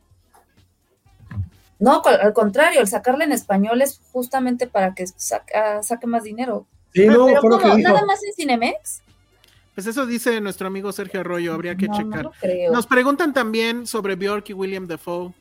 No sé qué opinen. Bjork es un poco como un amuleto, X. ¿no? O sea, Sí, no, normal. Pero gracias a, gracias a Bjork que existe esta película. ah, sí, por. Porque eh, Bjork invitó a Robert Eggers a su casa Ah, y sí, ella sí. le presentó al poeta este islandés Ah, con sí. el cual se hizo el guion, que es amigo de ella. Y que es el mismo Ah. de Lamp, ¿no? Es el, es el escritor de Lam y el Es el escritor, de de Justo Lam, Bailando en la oscuridad. No, este es una cosa muy densa que uno pensaría. Es que no vayan, o sea, si no les gusta el tema o algo, no vayan pensando que van a ir a ver algo arty. Sí lo van a ir a ver, pero también están estas otras cosas. Pero como que escondido. Ajá. es como los muy- vegetales escondidos en la comida. Ah, justo. Sí, es un blockbuster, art- es- es un blockbuster de arte. Es un blockbuster de arte. ah, que insisto, yo porque no es mi tipo de cine, pero sí hay como muchas cosas de fantasía, mitología. No es como lo principal, pero insisto, lo mismo ocurre en Hamlet, lo mismo ocurre en El Rey León. Hay Ujú. cosas un poco de fantasía, de medio fantasma, medio fantasmagórico, ¿no? Pero sí hay cosas como ya saben, medio de Pero brujas es y eso. esos tiempos. Exacto. Y, y, y sí tiene toda esta parte muy de Eggers. de estos rituales, ¿no? Hay un ritual de iniciación del, del niño con su papá, que está loquísimo, ahí es donde sale William Dafoe, nos están preguntando también William Dafoe, es, es básicamente un cameo, igual es otro como amuleto porque pues él este, salió en la anterior de Eggers. Eh, la verdad es que está muy bien porque empieza siendo como el bufón, ¿no? Algo así, y está muy cagado y, y luego pues ya tiene ahí otro papel, pero bien, o sea, la verdad es que todos están muy bien. Anya Taylor Joy, que bueno, regresa después de que justamente Eggers la, la lanzara a la fama. Y pues también, ¿no? Totally Bien. Delivers lo hace muy, muy bien. impactada. Sí, Sí. no me sale que esté la película en Estado de México. Bueno, Bueno, Wow. Ciudad Nezahualcóyotl. pues Es sí. que eso es peor que Islandia, o sea, ya ahí todo el Ajá. mundo quiere Cinépolis, venganza. Ci- Ci- Cinépolis Nezahualcóyotl Norte. Nos van a Y cansar. no es de sala de arte la película tampoco. No, véanla. No. Estaría increíble que estuviera en IMAX, no está en IMAX, pero véanla en la pantalla más grande que puedan. Véanla en inglés, por Yo favor. la vi en IMAX. Véanla, véanla en, en islandés. Este, pero sí, digo, si ya no hay de otra, pues ni modo, porque sí se tiene que ver en sala. Eso, Sí, búsquenla. Yo creo que sí deben. de- O sea, se me hace muy extraño. Que yo hasta le decía a Josué, pues se lo dije mitad en broma, mitad en serio. Si sacaran las figuras de acción, sí las. Qué teto. Ah, y además, fans de Star Wars sin spoilerear. Hay una escena rumbo al final que sí te recuerda a Star Wars. Ok. Ah, claro, sí. Muy A mí me cabrón. recordó a Harry Potter. Ah, bueno, pero es que estamos Puede hablando ser. de Ah, dos sí. fandoms diferentes, pero por sí. algo que, por uno, algo, por una cosa. Ya, ya, ya no digan. La voy a ver este fin y soy Pero en la referencia es algo, es lo menos importante de la película. Sí. Sí, O sea, claro, pero digo, nada más es- un... O sea, porque sí escena- la estaba viendo y dije, no mames, esto es lo que... Es una escena Hizo muy hacer Lucas. importante. Es una escena muy importante, pero ya después de todo lo que has visto es como, ay, güey, ya. O sea, para mí fue un güey, ya, sí, ya, ya, ya, ya, ya, ya. Pero sí, o sea, creo que a mí lo que esta película me, me dejó mucho es que sí, Robert Eggers se ha convertido de esos directores que cada película que vas a ver de él, quizá ya sabes de antemano qué va a pasar. Justo creo que le hiciste una muy buena comparación con Wes Anderson. Sabes que es como este festín visual, cada quien en su estilo y cada quien aportando lo que sabe hacer. Pero más allá de esta parte visual, es una película que, insisto, sabes un poco de qué va a tratar, qué va a tener. Siempre va a haber como estas, esta parte muy, muy teatral, ambos la tienen, pero con historias mucho más densas. O sea, creo que lo la que densidad, la pesadilla, ajá. lo que pasó con The Witch creo que fue un fenómeno que no nos hemos dado cuenta lo, lo relevante que fue. Es una película que yo no puedo o no sé si hay al- alguna persona que pudiera odiar a The Witch. Es una película perfecta en muchos sentidos. O sea, Black Phillip. que a mucha, a mucha Es gente un le antes llegó. y un después, creo Sí, yo. en sí, el sí. cine de Sí. terror. Y, y siento que es que es justo, creo que el problema con The Witch es que no es terror, no es suspenso, se Ujú, queda ahí como está. deambulando entre todo y está muy bien. Creo que el handicap que tuvo, y yo probablemente por eso odia esas películas, pero lo que pasó después con Hereditary, con Midsommar, que son hijas bastardas de The Witch, pero que sí son terror, terror, creo que han logrado que The Witch sea un poco minimizada porque no sabes en qué terreno juega. Pero The Witch es muy superior. Pero sí- sigue siendo, ¿no? O sea, creo que sí sigue siendo su mejor película. O sea, si las tuviéramos Mira. que ordenar. Es que también lleva tres, o sea... Ajá, por eso, si tuviéramos que poner uno, dos, tres, que. The Lighthouse a mí me gusta mucho, pero, Pero creo que fue más bien- con. No, pero creo que fue más un experimento. O sea, Sí. tener a dos actores durante hora y media dialogando, dialogando, dialogando. O sea, solamente es diálogo, diálogo, diálogo. Es un gran ejercicio que evidentemente se queda en eso, en una gran película ejercicio. Y ya con The Northman es este güey diciendo, güey, soy capaz de hacer esto. O sea, me encanta esta evolución que ha tenido de algo tan pequeño, pero sabes que es un artista en todo el sentido de la palabra. O sea, por eso desde hace rato sé que vamos a hablar de Mel Gibson, lo voy a volver a sacar a, a cuenta, porque sí se me figuró mucho Apocalipto en esta parte.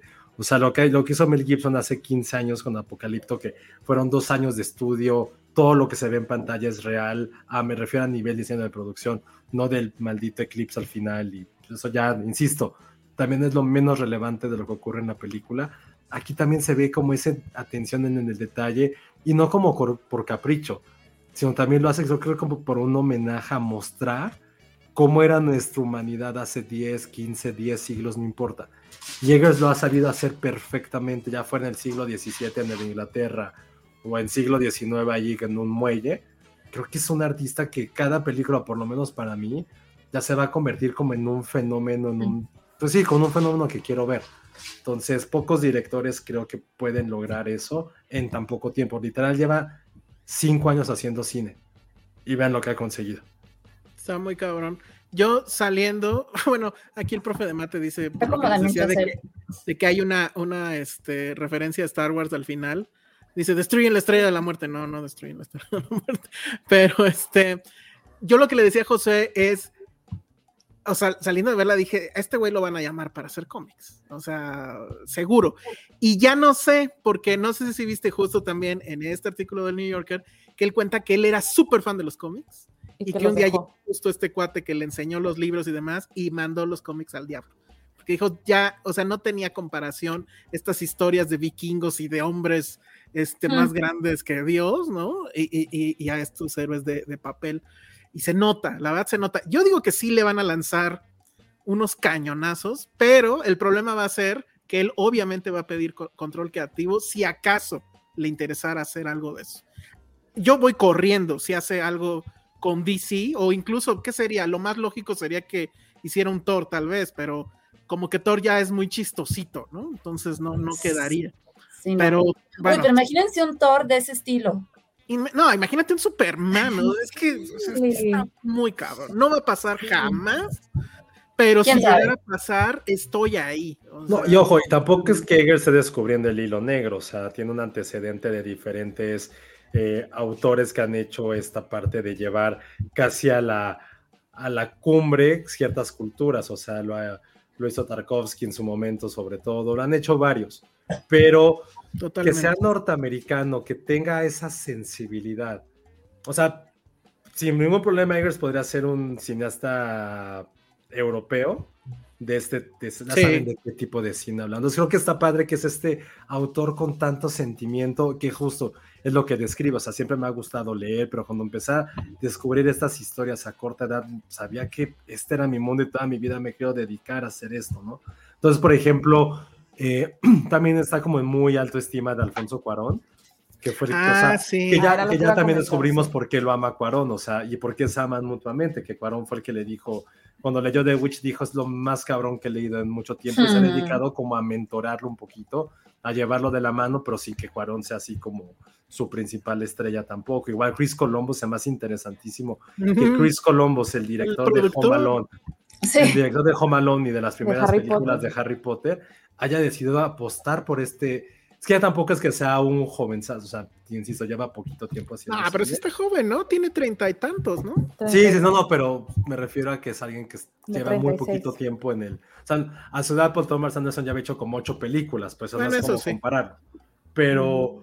siempre habíamos platicado, ¿no? Como de esta parte kubrickiana de muchos directores y su influencia. Siento que Eggers está también muy cercano a llevar esta parte meticulosa y de perfección en su cine, justo como lo había hecho en su momento Kubrick, ¿no? Incluso mucho más que mucha gente lo comparaba con Nolan, que ni al caso, o con el mismo Paul Thomas Anderson, ¿no? Creo que Eggers se está marcando y podría marcar si sigue en este camino, que seguramente lo va a hacer porque se los juro que me pone la piel chinita, decir cuál va a ser su próximo proyecto. No es de Northman 2 Resurrección, no es The Witch, no es la bruja de Blair Witch 2 o 3 o 4, lo que haya, es Nosferatu. Nosferatu su próximo proyecto y que ya originalmente quería a. ¿Cómo se llama este güey que odio, Ale? Que se Harry Styles. Harry Styles. Por, por, llamar la atención, Harry Styles. Luego, luego. Sí, es que no, no me cae muy mal. Está en el, en, el, en el artículo todo esto, sí. No, eso, eso no, no, eso lo leí en otro lugar que originalmente quería Harry Styles, Harry Styles no pudo y pues ya le dijo a William Defoe. Que es como obvio, ¿no? William Defoe, es que William Defoe ya había hecho ese papel. Sí, yo sé. ¿En cómo se llama? La sombra del vampiro. La sombra del vampiro. Digo, aquí lo que supongo él intentaba es tener Star Power. Digo, si tienes a este güey, pues, seguro van a ir todos. Y ese, y ese va a ser el tema. O sea, yo también quiero saber, creo que en el artículo no lo dice, pero ¿cómo carajos consiguió los 90 millones? O sea, eso no es común, insisto, en una película que no es de cómics, que no es una franquicia, que no, que el director no va a hacer lo que tú quieres. O sea, Ahora que- tampoco sé, Ale, 90 millones es mucho poco, o sea, creo que es algo que no dimensionamos quizá. Tendría- o sea, No. sin- no sabría decirte eso. O sea, necesito ver como la Fantastic Beasts película y costó decirte. 200 millones. Y ahorita estaba viendo que la de The Lost City, la de Sandra Bullock que va a salir la otra semana, costó 68 Fíjate. y esta fíjate, 90. Fíjate. No, y obviamente la otra va a ganar más, lo siento, Universal, pero Pero seguramente esos 68 millones, la mitad fue para Sandra Bullock y Channing Tatum. Probablemente su producción sea bien nefasta. Pero es que a lo mejor no es tanto 90 millones si sabes que lo vas a recuperar.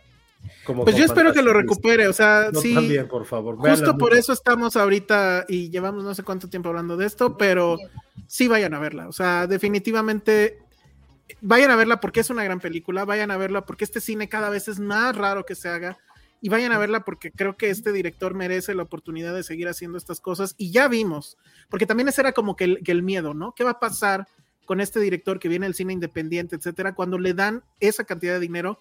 Usualmente hay plumajes que, que mancha- se manchan en ese pantano y el de Eggers no fue así. O sea, está, se notan esos millones en la película, muy cabrón, pero no se deja, eh, o sea, no, no, no puso en peligro su visión artística. Y eso me parece que es absolutamente loable, aplaudible y, y que hay que apoyarlo. Entonces, bueno, pues ahí está The Northman, también conocida como el norteño. que está en cartelera. Y no sé, José, si quieres, aprovechando que eh, sigue aquí Sandra, pues que nos cuente rápido en cinco minutos. creo. Está, está en la ruleta, por si sale en la ah, ruleta. está en la ruleta, entonces giramos. ¿Sí lo la pusiste, ruleta. no, Ale? Sí, ahí está. Ah, a está. ver, entonces déjenme, déjenme comparto la ruleta mientras platican con la gente. Pero. Hola. O sea, ¿de una vez ya la ruleta ahorita o hasta el final? Pues es que digo, porque está aquí Sandra, entonces a lo mejor le toca y ella es la única que. No, pues ya que se quede. Ya, pues ya, entonces que se quede muy bien. Ay, pues ya que lo diga. Deje- ¿Dónde se quedó la ruleta? Ya no la encuentro. Oh, Ah, A no, a ver. ver, espérenme. Espérenme, espérenme. Aquí, de- aquí está. Muy bien. sí la puse, ¿no? Sí, aquí. A ver, déjenme ver. Mm, No, ¿sí? No, ¿No? no. Ahora, entonces, por tu culpa, sí, la va- vamos a hablar de ello. Pero, pues rápido, porque creo que en comparación a The Northman, lo que viene de, Ahí está, ya la puse. de, est- de esto que es eh, Harry Potter, que no es Harry Potter. Ya la Ya puso no- Ale. ¿Ya la pusiste? Entonces la Ya. giro. A No, pero es nueva, ¿eh?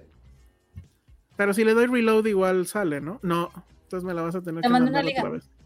Muy bien. Mientras platícanos algo, Sandra. ¿Qué tal está el calor allá? Calorón, 40 hoy. Ay, no. 25% de humedad. Pero qué ya llovió, es lo bueno. Ya llovió. Ah, me parece muy Qué bien. bueno. No podría.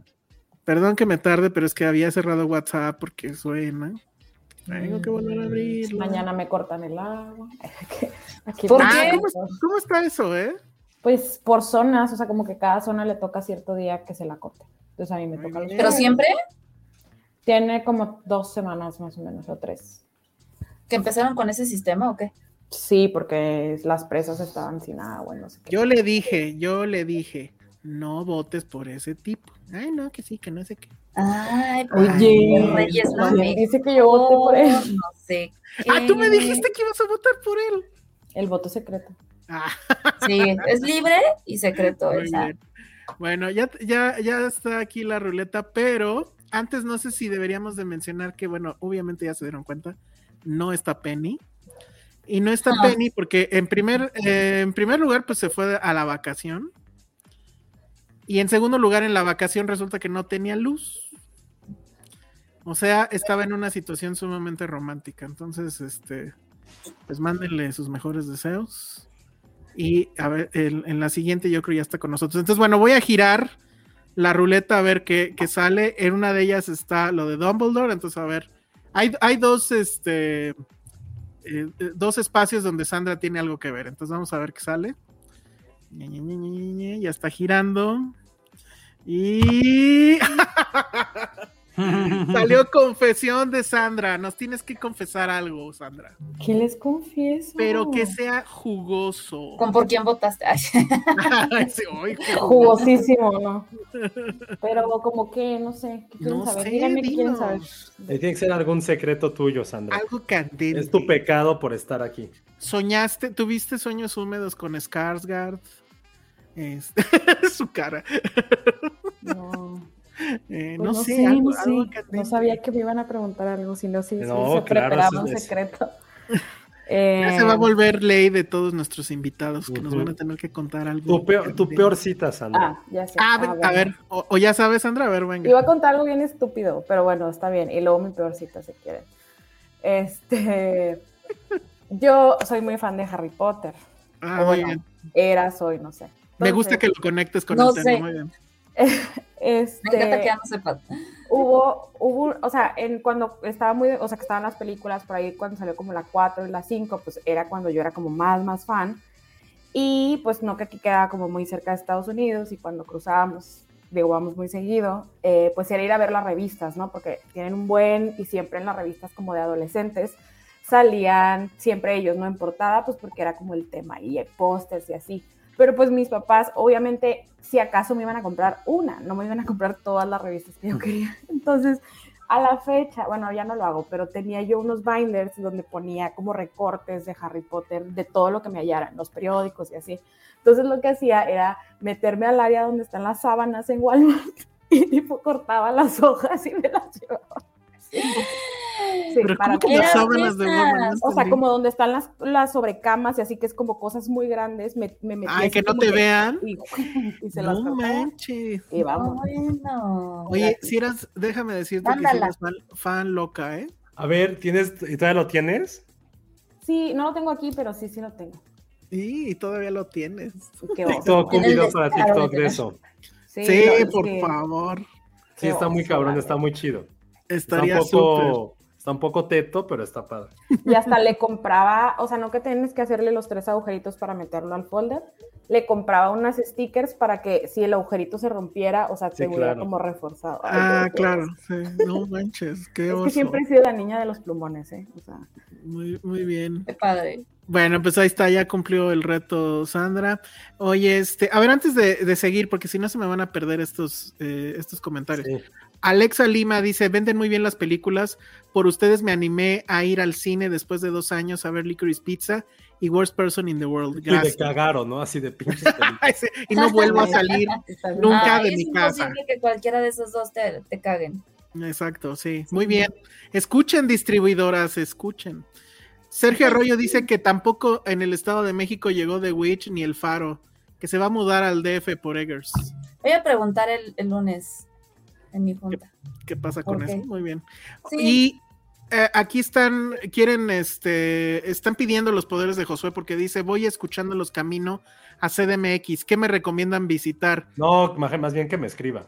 O sea, que Ah, me muy bien. por Twitter o Instagram, ahí le digo. Va, para que el señor donde ir le ubique qué es lo que tiene que ver. Entonces, bueno, vamos otra vez. ¿Qué hacemos? ¿Quieres empezar a, quieres contar tus series Ah. horribles que viste, Josué? ¿Que vi o que nadie más vio? Bueno, yo vi, Yo vi el tío, un- el primer yo vi un capítulo del tío y vi literal 40 segundos de los ninis, ¿o cómo se llama? Y del otro no diré nada. Ok. Yo vi 40 labios segundos de los ninis y pues ya habíamos dicho la vez pasada de la del perrito, pues sí vi como cinco capítulos, ya no la seguí. Sí, no, ya. No sé, Sandra, ¿Tú, si habrá visto algo de eso. esto? Muy bien. ¿Qué- es que ¿Por tú qué se quieren? ¿Por qué no se Exacto. quieren torturar? Háganlo como penitencia por los pecados que han hecho. Así como la gente, así como la gente que vio la pasión de Cristo salió del cine diciendo me siento culpable, háganlo Salió por esas rodillas. personas, háganlo por ustedes, que sea su sacrificio como sé que han comido carne, que esto sea como yo por eso ese es mi pecado. Eh, uf, bueno, ya viste tú algo un poquito, Elsa, tú también viste algo. eh, Sí, pero eh, es que hay un problema, creo. ¿Qué? Bueno, hay varios. pero es que empecemos por el piso, ¿quieres? Uy. Es que, ¿sabes cuál fue el problema? Es tan mala esa cosa que ya la otra no me pareció tan terrible, ¿eh? Creo que a mí me pasó lo mismo porque estaba viendo la del tío y dije, "Ah, no está tan mala. Pero sea, pues no sé si ya mi opinión Está está muy mala, pero no tan mala. Después, o sea, yo no vi más allá. A ver, vamos, vamos a ponernos en contexto. Hay ahorita como que una moda de eh, series mexicanas eh, básicamente en cada plataforma. De hecho, Apple TV también tuvo la suya, que era la de Derbez, y tampoco nadie de nosotros aquí. La de la. Acapulco, ¿no? Ajá. Pero Eh, esa, o sea, sí era mexicana, pero era mucho más gringa. O sea, no era Bueno, sí, 100% de hecho, porque hablaban en inglés, ¿verdad? Sí, sí. Ajá. Al principio yo pensé que esa era la de Coda y yo decía, ¿qué pido? Pero bueno. Increíble. sí. No, bueno. Es una de Derbez que está en Apple TV. Sí, porque yo Y veía está- varios de comerciales. No, o sea, veía los comerciales en TikTok así y pues le daba de que no quiero ver esto. Y luego me tardé por eso mucho en ver Coda porque pensé que era esa. Ah, Igual está mala, está mala Ve, Coda, pero Toma nota, Ale, por favor, toma nota de esto. ¿Ves? ¿Ves? No, sí. Ah, que Coda es muy mala, dices. sí, ¿Cuál? mi opinión. Bueno, la de. Acapulco también. Mm. Pero bueno, entonces está esta que se llama Mi Tío, que está en Amazon Prime, que supongo... ¿Eh? El tío se llama. El tío. Aquí en- Y en aparte, yo no sabía que está basada en una serie este, De- británica que se llama Uncle. Y el protagonista se parece un poquito, ¿no? Este Nick Helm, que es el protagonista de la británica, se No parece un ubico. poquito a Derbez. Es el que salía en algunas películas de la trilogía Corneto. De, Mm. ah, de Edgar Wright. Edgar Wright. No, pues no, no lo ubico. Ahora, en IMDB dice que se llama Mi Tío, pues, pero bueno, él- da igual. Da igual que sea Ajá. es o el mí. Eh, y también está otra que de hecho es primer lugar, o por lo menos ayer lo era, en HBO Max. Que no entiendo, eso la verdad no, no sé datos, supongo si es mexicana o no sé, ahí tú dinos, Josué, que se llama eh, Ninis. Pero fue la que viste, ¿no? 40 segundos. Fui 40 segundos de eso. Empieza una secuencia de créditos que tiene que ver con un sillón que claramente quiere emular a Friends. Y es horrible esa intro. Y luego entramos y estamos en una sitcom de los 80s o 90s con risas grabadas y chistes malísimos. No duré más allá, o sea, no sé de qué va, pero no me interesa saber, o sea, mi cuerpo, mi decisión, entonces no voy a ver esa cosa. No sé si Josué, no sé si Josué se atrevió a seguir. Sí. A, A, ver, ver, prim- primero, eh, sí, la del tío, ya había escuchado de ella. O sea, no me acuerdo cómo fue que conocí a este, a este hijo de Herbes. O sea, porque evidentemente jamás Lo visto vimos en este, que se lo estaban bulleando en este programa de hombres. ¿Cómo se Esa lo que iba a llegar. O sea, Ajá. no sabía que exist no sabía de su existencia. No sabía, no tenía la más remota idea porque nunca he visto al viaje con Derbez ni nada de eso. No me acuerdo cómo diablos llegó a un programa que se llama Miembros al Aire, que sale en Unicable, Ajá, de puros hombres como generación X. O sea, amigos de Elsa que estuvieron con él en la secundaria. Y que la neta me sorprendió el programa. ¿Por? Vi como tres episodios. Pensé que iba a ser como de albures y eso. Y estuvo bueno porque sí hablaban como de temas masculinos, pero no desde el punto de vista machista. O sea, había como una sección de sexo que sí preguntaban cosas así como, ¿qué pasa si lo tengo chiquito? Pero no era como de burla, era como de, güey, pues tal, tal, tal. No sé usar un condón, ¿qué hago? O sea, bueno, me tengo que revisar la próstata. O sea, era como que dije, y sí me quedé así como, güey, no mames. Tomando nota. La Aparte de tomar nota, dije, güey, pensé, pensé que iba a ser más un programa de albures o algo así. No, y traían, traían como artistas, gente de bares. Dije, güey, está, está, me- no es digo que sea bueno, me sorprendió mucho. Ya ahí sabía Es que, que- había- y salía el hijo de Paco Stanley Ajá. y el hijo de Derbez y no me acuerdo quién más y fue como, ¿qué universo estamos viendo de Televisa 90? De Después hecho, me- de hecho, el programa, digo nada más para interrumpirte, se supone que trata sobre como temas de hombres para que las mujeres sepamos todos los secretos del sexo opuesto. Entonces, la premisa es interesante. Ok. Ah, o sea, ya lo habías visto, ya viste más capítulos. Claro, pues es que siempre, o sea, sí me ha tocado esta en gira de medios, de, ay, miembros al aire. A, a Raúl le gustaba mucho el programa. O siempre decía, miembros al aire, miembros al aire. Sí, me sorprendió. Ok, bueno, y ahí invitaron a este hijo de Derbez. No es como de los hosts, porque son como 80 Ajá. hosts aparte. Ah, pero ¿es todos son, los hosts? todos son Órale. hijos de o gente que salía en el calabozo. Si no saben qué es el calabozo, está Pregúntenle perfecto, a él, no pasa, no pasa nada. Y de repente sale esta serie del tío, dije, a ver, lo, lo voy a ver. Ahora, ligera pausa, yo no sabía que él era un hijo de Derbez y creo que eso le sube un poco a la serie. Porque usualmente No, bueno, el otro hijo del el otro hijo no, no pero no se parece. El otro hijo de Derbez, bueno, los otros dos, sí ¿Badir? se parecen- Badir y ella se parecen cabrón a, a su papá, y este güey no. No, sí se parece, tiene todos No, los ojos. No, yo no creo Ah, bueno, que pero, parezca, pero además su actuación, y ya nada más con eso acabo, tampoco se parece. O sea, creo que de los tres hijos son, o bueno, de los tres que conozco, este es el que menos quiere copiar a- a el humor de su padre. Por lo menos en esta serie. Él es más parco, más seco. Y en cambio el papá y el otro son así. de, Actúa medio del carajo, pero bueno. Pero bueno, creo que es de, o sea, no lo hace tan mal. vamos. Lo no intenta el muchacho. Y no quiere copiar a su papá. O sea, no aplica el óigame, no, o algo así, ¿no? No hace sí. vocecitas. Sí, sí, sí. Sí, pero es que justo este güey es igual a su mamá, que... te- no, no entiendo por qué el güey no es tan famoso si sus papás eran como súper Ajá. noventeros Star System Televisa, pero bueno. Ah, su mamá es Victoria Rufo, de Simplemente María, que es mi única referencia que tengo de Victoria Rufo, lo, lo, siento. Solamente Patty le dio un microinfarto y a toda la gente de VIX, pero solo conozco a Victoria Rufo por eso. Entonces la serie trata sobre un tío cas treintañero, este, un- podría parecerse a cualquier locutor de reactor.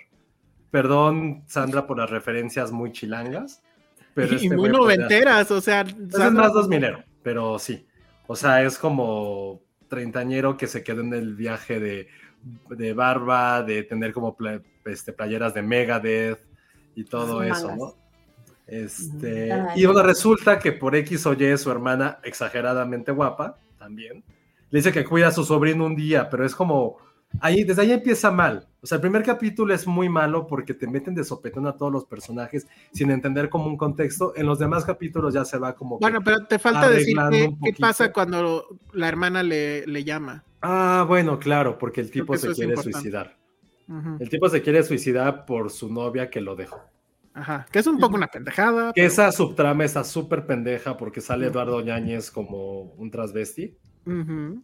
que no sé si, no sé cuál, cuál ha sido el comentario de la comunidad, pero, o sea, no, no, no encontré como por qué, o sea, por qué Eduardo Ñañez es como que es como que está cagado porque el güey es como súper macho telenovelero, pero ahora sale como y actuando bastante sobre exagerado como esta parte muy femenina, sí se me hizo como una tontería, pero realmente la relación lo más importante es como este tío desarreglado que no sabe nada de la vida empieza como a arreglarle entre comillas la, la vida a su sobrino. O sea, es como un Big Daddy, ¿se acuerdan de esa película de Adam Sandler? Buenísimo. Pero con un güey aún más, eh, pues, ¿cómo decirlo? Como más estúpido que ese de Adam Sandler. Prácticamente de eso trata la serie. O Eh, sea, un es, treintañero sin futuro que encuentra el sentido de su vida por su sobrino con el cual no tenía ninguna relación. Es eh, una feria de clichés y de cosas raras que supongo que pretenden ser como progres, lo que acaba de decir Josué de este personaje que ni sé cómo se llama, pero que es un travesti y que su hija, o sea, la novia por la cual se quiere suicidar el otro, resulta que es, no entendí si es tableera o trabaja en el table como administrando. Sí, yo tampoco bueno, entendí eso. Y, y- y además está este tema de que este güey, que pues no es precisamente guapo, sí anda con puras guapas. O le tiran el, el can puras guapas, porque la maestra del, del famoso sobrino, como que le tira onda, está muy guapa, efectivamente, pero güey, nadie, esa mujer jamás en la vida se fijaría en este cabrón. Entonces, es una feria de clichés. Para mí, este programa podría haber estado en Televisa sin ningún problema. Y la cosa es que efectivamente, después de la siguiente, que, que ahí sí va a ahondar más Josué, porque no la vimos nosotros, no me pareció tan terrible. Ese es Pero el punto. definitivamente- No, de hecho, creo que la premisa no es mala. O sea, creo que aquí Habría que ver más, pero la Sí. verdad, mi punto es este. Hoy más que nunca tenemos una amplia variedad de contenidos como para detenerse aquí, la verdad. Y creo que lo preocupante es algo que vamos a hablar al final, que las dos estaban rankeadas como lo más visto de cada plataforma. Sí. Es Eso es lo que me preocupa. Es, es la visión Sí, de qué también. nos está, o sea, qué nos está dando las producciones mexicanas, qué tipo de contenido nos están dando, porque al final, pues todo mundo se queja, pero pareciera que están dando resultado, porque se siguen haciendo. Y vemos estas cosas de que están en primer lugar y gente que dice que es lo más increíble que han visto. Entonces, pues van a ser fórmulas que se van a seguir, repite y repite y repite. sí da, sí da miedo, digo, adelantándonos un poquito a eso, que al final pues es realmente de lo que queremos hablar. Eh, sí da miedo porque, o sea, yo quiero suponer, no sé, no sé cómo funcionan esas cosas, pero si vienen con un guion y algo y que vas a tener que meterle lana, pues supongo que ese es un estudio, ¿no? De más o menos saber si pegará o no. O sea, me da la impresión de que efectivamente tenía razón Televisa. Y estas son las cosas que la gente va a consumir de manera masiva. Y ya lo descubrieron, bueno, como que Amazon ya lo sabía desde antes, porque de hecho tienen o tenían una alianza con Televisa, pero pues ahora al parecer ya también lo descubrió HBO. Y pues a ver si al rato, no creo, pero pues a ver si al rato no lo descubre Apple TV. Digo, la de Acapulco, pues como bien dijo Josué, es más gringa que la de acá, si es malona, pero bueno. Entonces creo que ese es el punto, ¿no? O sea, al final, que esas estén en primer lugar, pues sí dice algo. El problema es que ese mensaje, pues sí está muy terrible. Exactamente. Bueno, a ver, ¿de qué va la de Ninis? Porque quiero saber. ¿Quieren saber qué pienso de Ninis? primero quiero saber de qué va. De lo que pienso yo ya sé, pero. Bueno, o sea, fue, eso fue lo que puse. Esa es la serie que dije que era lo más asqueroso y mierda que había visto en mucho tiempo en mi vida. Está muy cabrón. Es, eh, es sí, es, es, lo peor que he visto. O sea, no me dio urticaria, sentí cáncer en los ojos por haberla visto, me dio sida en los oídos, quería vomitar cada 10 segundos. O sea, estaba con una cara de güey, no puedo creer. ¿Cuántos episodios alcanzaste a ver? Cuatro. Vi cuatro. No mames, ¿por qué, Josué? No mames. Porque siento que con uno, a lo mejor con uno no pudo haber sido, no lo pudo haber Reto a cualquiera que en este instante vaya, le ponga HBO Max sí. y le ponga Ninis, van a regresar en 10 segundos. O sea, los reto, háganlo. Va a ser éxito. bueno, Ninis. Eh, cuatro, no lo O sea, lo vi en HBO Max y dije, ah, pues, ¿qué, qué, qué puede ser? Ajá. Pero sí, sí, sí, es algo muy doloroso y doloroso en tanto sentido. O sea, todo lo que platicaba, o no sé si es dolorosa o de esperanza, porque implica que cualquier güey con dos gramos de cerebro, que tenga una idea de alguien que tenga 15 años, puede llegar con una producta y decirle, güey, quiero convertir esta pendejada de idea en una serie o en una película. O sea, porque no puedo creer cómo alguien le dio luz verde a este proyecto que se lo juro parece que lo escribió es más, luego voy a contar una nota que lo escribieron güeyes de una, de una escuela que los dejaron como proyecto escolar y que lo hicieron en una tarde de pera. Porque eso se los juro por mi madre y por mi sobrino y por Patterson y por Lionel Messi, que en, creo que quinto semestre de la universidad nos dejaron hacer una serie, nos reunimos en casa de una amiga que de repente nos escucha, saludos a, la gorda, y éramos cinco güeyes a los 20 años cheleando, comiendo pizza, diciendo, güey, pues nos, nos, dejaron hacer este proyecto, ¿qué hacemos? Y una chica que era muy fan de Friends, hicimos un rip-off de Friends que se llamaba, me acuerdo del nombre de la, del proyecto escolar, se llama Benjamin Hills 06140, era un rip-off de todas las series, porque ese es el código postal de mi escuela, era la calle de mi escuela y el código postal, y como, como era Benjamin Hills, era Beverly Hills, muy pendeja, o sea, mal escrita, con albures bien pendejos, porque aparte yo la estoy escribiendo. O sea, o sea, y la vi esta madre y dije, güey, es casi como ese proyecto que hicimos, así de pendeja es. Ahora, ¿de qué trata? Me encantaría decirles de qué trata, pero es una estupidez. Se supone que son cinco güeyes de, ni siquiera son jóvenes, son güeyes de casi 30 años que que viven en un departamento los cinco, no se entiende por qué, no se entiende si tienen cuartos cada uno, ninguno paga la renta, o sea, es pinche cliché del chavo. Que no, es un departamento, ¿no? Se ve que es un estudio. O sí es un departamento. Es un loft que yo creo que dividieron con, con cortinas de baño, no se entiende. Uno trabaja en, como en un call center, porque ja, ja, ja, call center. Una chica exageradamente guapa, por cierto, que es de Chihuahua, pero que durante el primer capítulo el pendejo ese, eso te va a doler a ti, Sandra. Estaría bueno que vieras eso, porque el güey la confunde cada rato con que es de Monterrey o de Mazatlán.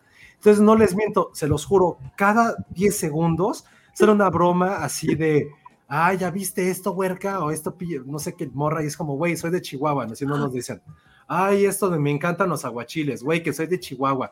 Ay, me encanta este rayados, güey, que soy de Chihuahua. Es como, güey, ya entendimos, no somos pendejos. Dejen de tratarnos como pendejos porque no, somos como audiencia. Es, Pero es un rolling gag que solamente pasa en un capítulo, que lo propuesto que sí lo seguí viendo. Solo pasa en el primer capítulo. Ah, porque en el segundo capítulo sale este. Saben que nunca vi Club de Cuervos. Este güey que se hizo famoso por Club de Cuervos, ¿cómo se llama? Ah, Eh, sí, sí, sí. El, eh, Ah, Hugo Sánchez, Haneke. Sí. Haneke. que es un personaje que, puta, yo creo que si gente, de, insisto, de la comunidad lo ve, se va a enojar muchísimo. Porque sí es como el cliché del cliché del cliché del amigo gay.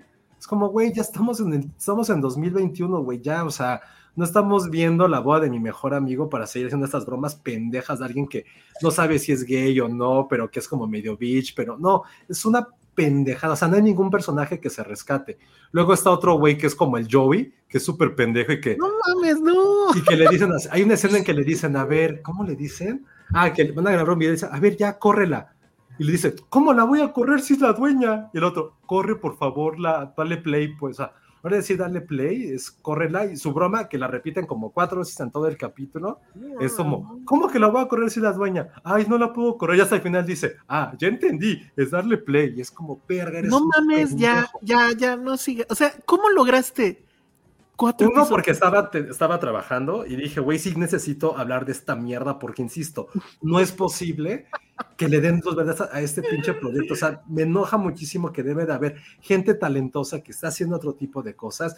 Llegan este imbecilada, este satanismo de cosas y lo logra y, y logran que se produzca. Y lo que más me emputa es que esté en primer lugar porque no merece eso. O sea, somos lugar, una sociedad, sí, lo platicamos hace rato con The Northman, hemos evolucionado, no merecemos esta, esta calidad de producciones y menos en algo que, y eso no, no es por- no es como porque ya quedar bien con HBO, pero es como una empresa que nos ha acostumbrado en los últimos 30 años a tener la Sí, calidad qué y la mejor calidad. Sí. O sea, es incomprensible que esto pase. O sea, es como cuando- Prime, pero Es como si cuando con el Barcelona el Real Madrid contratan a un jugador completamente basofia solamente para llenar un hueco o para quedar bien con, con ciertos países de Asia. Así de, voy a contratar a un japonés que es un pendejo y lo voy a contratar nada más por esto. Así me sentí, me sentí ultrajado por HBO que, me- que durante años hemos sido muy fieles, creo que los cuatro, la, la mayoría de la gente. Y nos traen esto, que es como, ¿por qué? ¿Por, por qué está está ocurriendo bien esto? raro, neta. Yo, a mí me encantaría saber por qué. Claudia Jiménez dice que ya fue a ver, a ver si es cierto que regresa, o a lo mejor ya la perdimos. Y dice, no, es una gran producción, a ver si ahorita regresa. Ah, Este- eso, y, y las risas grabadas, o sea, Las risas grabadas, o sea, las lo, risas lo que, grabadas. sí- es- lo que siento no es que fue escrita como por unos güeyes, y lo voy a decir, digo, no tengo idea, si alguno me escucha, pues seguramente, o sea, puedo verlos perfectamente en Covadonga. Hace 10 años, porque antes yo hubiera sido de ese grupo, que decíamos, güey, es que Curb Your Enthusiasm, güey, no mames, ya viste esta serie Arrested Develop, güey, amo Los Simpson, güey, yo amo The Office, yo amo Seinfeld, ¿por qué no hacemos una serie juntos? Porque se lleva como, creen que es tan fácil tener esas referencias culturales y tener, tenerlo en contexto mexicano, cuando es como, güey, insisto, no se habla así, no se hacen así las cosas, es absurda, o sea, hace 20 años le perdonábamos las cosas intrascendentes a Friends, se las perdonábamos porque no estábamos educados. A How I Met Your Mother le aguantábamos muchas cosas a Barney porque no estábamos educados para eso. Ahorita tener todos esos, los malos clichés de estas series icónicas de amigos veinteañeros en una ciudad que viven juntos, güey, ya pasó, ya no existe eso porque, insisto, lo repito, hemos evolucionado como sociedad y como televidentes y como consumidores de contenido. Y que me vengas con esta serie que tal vez puede haber sido exitosa hace 30 años junto con Papá Soltero, qué chingón, güey, pero no en 2021 y no con esta mierda de producción, no solo de producción, de guionismo y de actuaciones, porque todas las actuaciones son así como de, güey, qué pedo, o sea, no sé si tu personaje es estúpido, está escrito estúpido, o tú no sabes qué estás haciendo en el set y tienes que comportarte de esta forma, o cada escena en la que tú actúas te duele tanto que no sabes si quieres que te despidan para que hagas otro proyecto que sí valga la pena. Estoy de lo, se los juro que lo vi y es, esta, es este furor que tengo porque me parece inconcebible que alguien pueda producir esto, insisto, y que la gente lo siga teniendo número uno. Se los juro que vi cuatro porque dije, güey, debe de haber algo bueno, debe de haber algo bueno, en algún momento debe de existir algo que sea relativamente decente, y en esos 80, en esos 100 minutos que vi, no hubo nada. O sea, lo que más me gustaba era cuando acababa, y después era como, no mames, voy a Oye, y, su, a ver. y su cortinilla de salida al menos estaba mejor que lo Ni del me acuerdo si hay cortinilla de salida. Ok. Oye, dice Jair Salgado, yo igual vi tres episodios de Ninis por el morbo, no podía creer lo asquerosamente mala que es, es un accidente de auto, es horrible, pero no puedes dejar de verlo. Híjole, yo sí, en serio salí huyendo rapidísimamente. Luego también tenemos este comentario. Ah, bueno, me están preguntando ahí de, de mi. de algo que dije en Spider-Man. Mejai 2002 eh, está en mi crítica. O sea, lee, lee mi crítica y ahí está. Yo tengo una teoría sobre esta serie. Yo creo que alguien llegó con un DeLorean del pasado, sin querer acabó en el presente y pues traía ese guion, porque a lo mejor eso hace, ¿qué? ¿20 años? A lo mejor hubiera tenido más sentido. Pero en serio, ahorita con lo evolucionada que está la televisión, o sea, risas grabadas. Y además son unas risas grabadas como que mal, ¿no? Porque, o sea, las de Chespirito, o no sé si ya nos, ya nos acostumbramos a las risas grabadas de Chespirito, pero se escuchan más naturales que las risas grabadas de este, de este programa. Pero en fin, yo en serio estoy impresionado de que Josué haya aguantado cuatro episodios de esto. En serio, mis respetos. ¿Y cuántos son? Diez.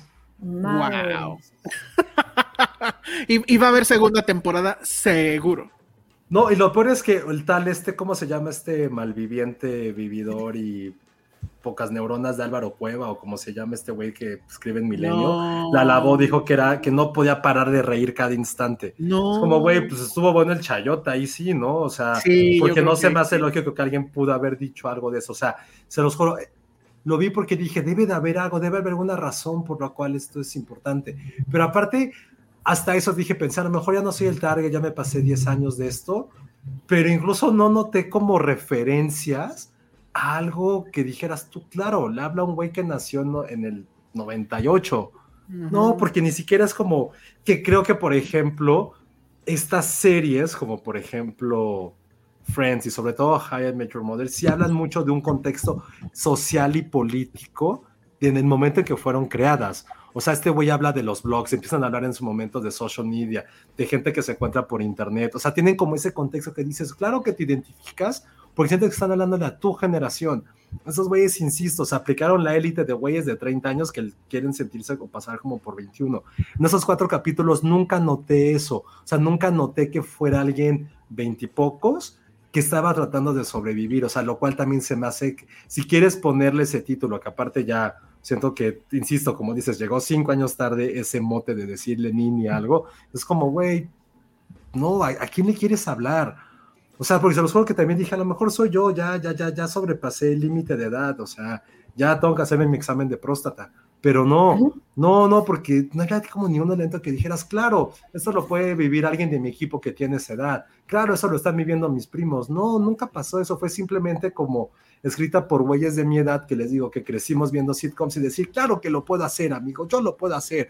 Puedo hacer una mezcla de la niñera, con que otras, con, otras, con Príncipe de Bel Air y un poco Conciencia Lo, que es como, dude, la gente ya no quiere ver eso. O quizá estamos mal y somos, y el target bueno, es, el está target en primer lugar, pues, La gente Ojo, sí quiere ver eso. Que, la, que algo sea popular, eso lo hemos platicado mucho en este podcast, no implica que sea algo bueno. Popular no, no, no es estoy algo diciendo bueno. eso, estoy de acuerdo, pero es que dices la gente no quiere ver eso.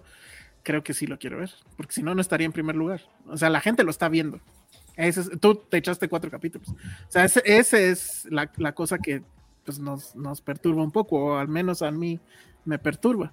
Porque sí me parece bastante inexplicable. En serio, no creo estar exagerando.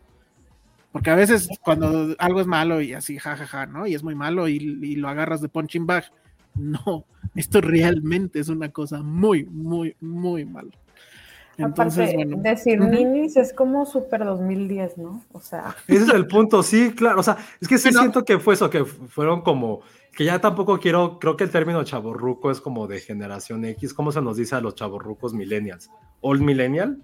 Como pre-millennial, all millennial, no sé. pero si es como de all millennial queriéndose ver joven, así de, ¿qué pasó? Acabo de escuchar Motomamis, como señor, no mames, escucha los Arctic Monkeys, güey, deja de querer ser culo. Harry Styles te amo, así como, no, güey, tú escucha. Siéntese, señora. Sí, escucha Morrissey, güey, o sea, no, no quieras meterte aquí con Harry Styles, o no escuches no a Taylor Swift, güey.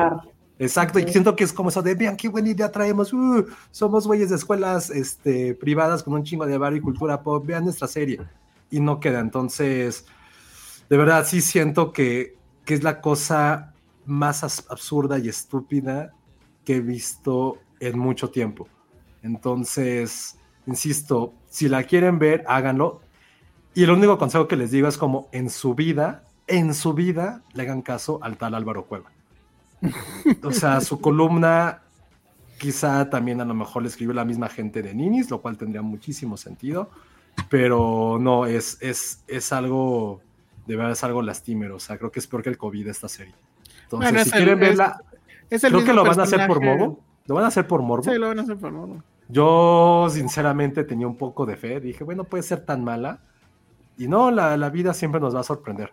Siempre nos va a sorprender. Como dijera Schopenhauer, no te pongas mal, triste por un mal día. Siempre habrá días peores. Y aquí es lo mismo con esto. Bueno, muchas gracias a la tía Freddy por su super chat.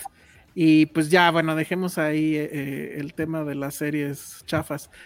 Nos quedan 15 minutos y tramposamente Josué mandó la serie de la que yo quería hablar a la ruleta. ¿Tiento A mi si suerte sale. o qué?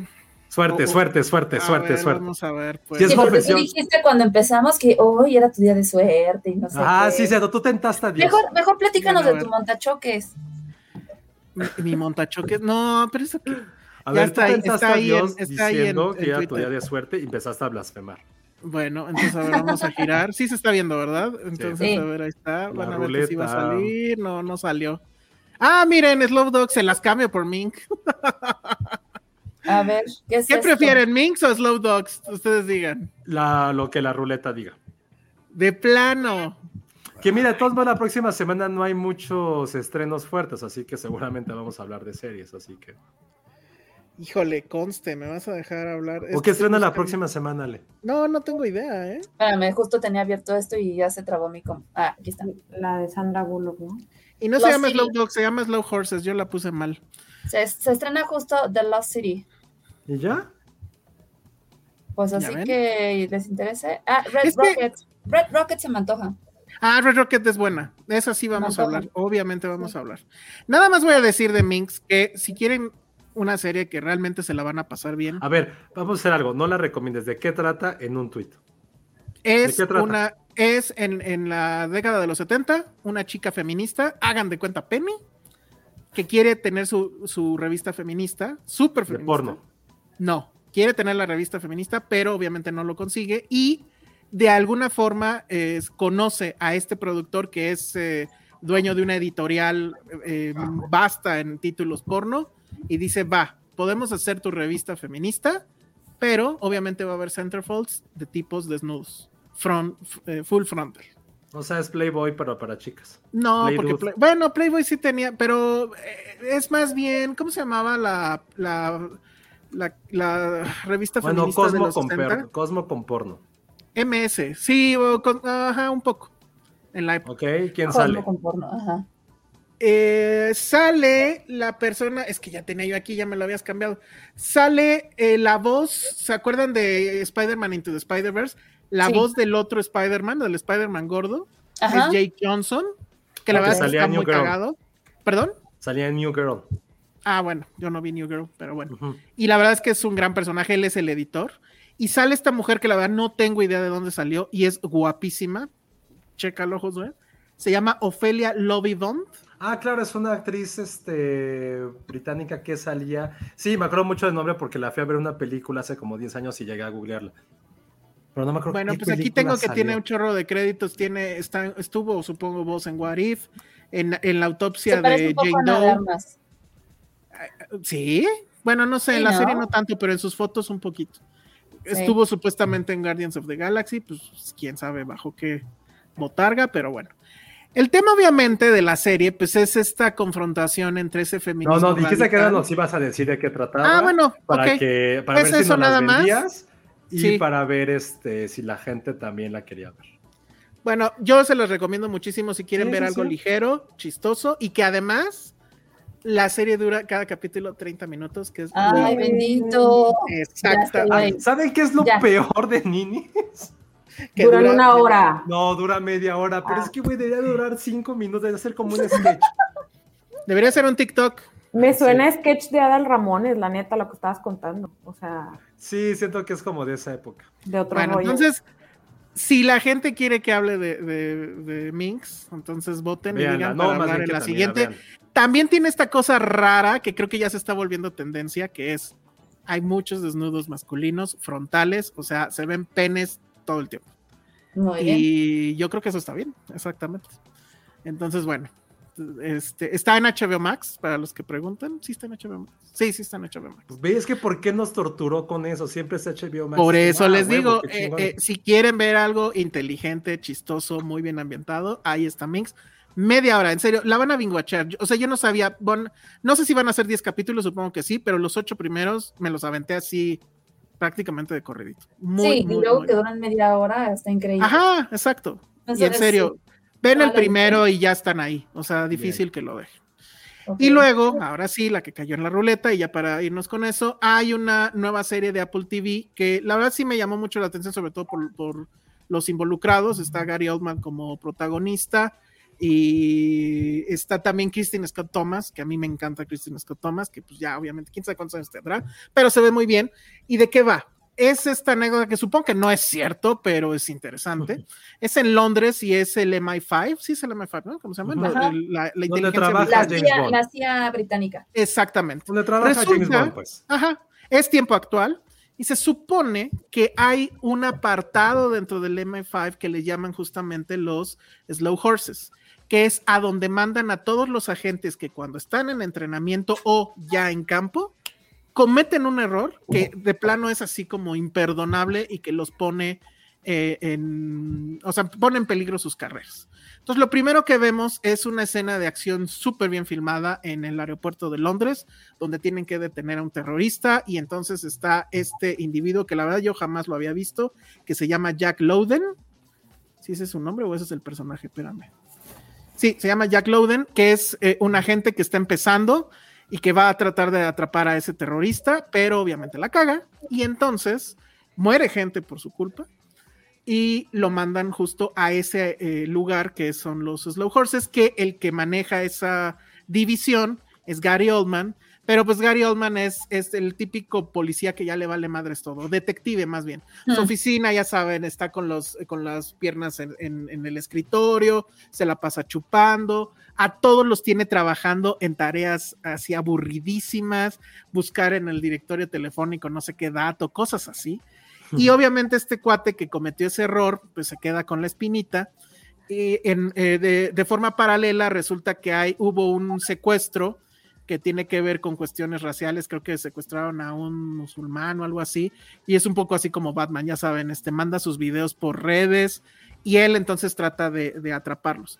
Es la típica serie procedural, ¿no? De cómo suceden las cosas, este, cómo se manejan las cuestiones policíacas y demás, pero me gustó mucho el, la forma en cómo Gary Oldman maneja justamente esta apatía y cómo Kristen Scott, Scott Thomas, que es la jefa del MI5, pues en realidad sí tienen comunicación y sí le pide cosas a los Slow Horses y que seguramente digo, apenas vi dos capítulos que eran los que había hace una semana, no he visto el de esta semana, seguramente, obvio, eh, estos agentes que pues, son como el lado B de, del MI5 van a resolver el, caso. O sea, ¿sale uno cada semana? Sale uno cada semana. ¿Cuántos este apenas van tres, me parece. No sé la verdad cuántos sean por la duración, que si dura una hora. Una hora, me imagino. Yo creo que sí van a ser unos ocho, o, ¿no? Más o menos eso es lo que, lo que pasa. Está muy bien filmada, tiene buen ritmo y pues simplemente me gustó. No sé si sea para todo, o sea, no sé si les vaya a encantar a todos. A mí me gustó sobre todo por las actuaciones, por el tema muy british, ¿no? Ya saben y pues que al final es espías, me recordó un poco pues a las típicas películas de espías de Le Carré y demás. A Nada más que con un, ajá, a mini espías también me recordó, pero con, con un tono de humor más british y como que más ligero. Pero bueno, está Christine Scott Thomas, está Gary Oldman, no puedo pedir más. Entonces, bueno, si les denle chance, la verdad es que el primer capítulo es muy bueno, yo creo que ese sí lo van a ver. El segundo como que ya plantea más cosas de este es tal, este es tal, este es tal pero bueno, eh, igual ya cuando termine seguramente haré un TikTok o algo para hacer el resumen de cómo estuvo. Pero por el pronto, So Far So Good, se llama Slow Horses y está en Apple TV. Y están preguntando por Severance. Severance sí es una em, tarea que tengo pendiente. yo la, la, empecé a ver, pero nada más había creo que dos capítulos. Creo que sí vi los dos primeros y no he podido regresar. Pero tengo entendido que todo el mundo está muy entusiasmado con Severance. Ya va a tener segunda temporada. Entonces seguramente sí, sí la, sí la voy a ver.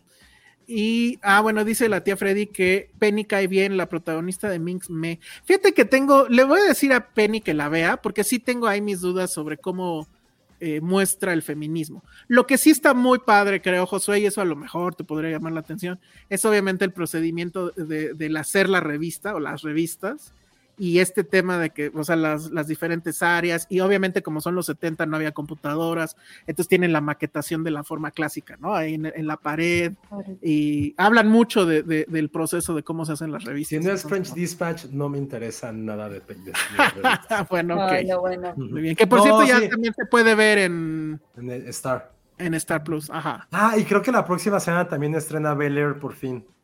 Ah, pues tú sí la viste, ¿no? Pero aquí ya cancelamos uh -huh. a a Will Smith. El Will no, Smith. pero es la de, bueno, él es productor, sí, pero obviamente. es la nueva. Sí, Ay, sí, Will sí. Smith, qué bueno que le pasó eso. Pues sí, ya no va a tener que ir a los Oscars.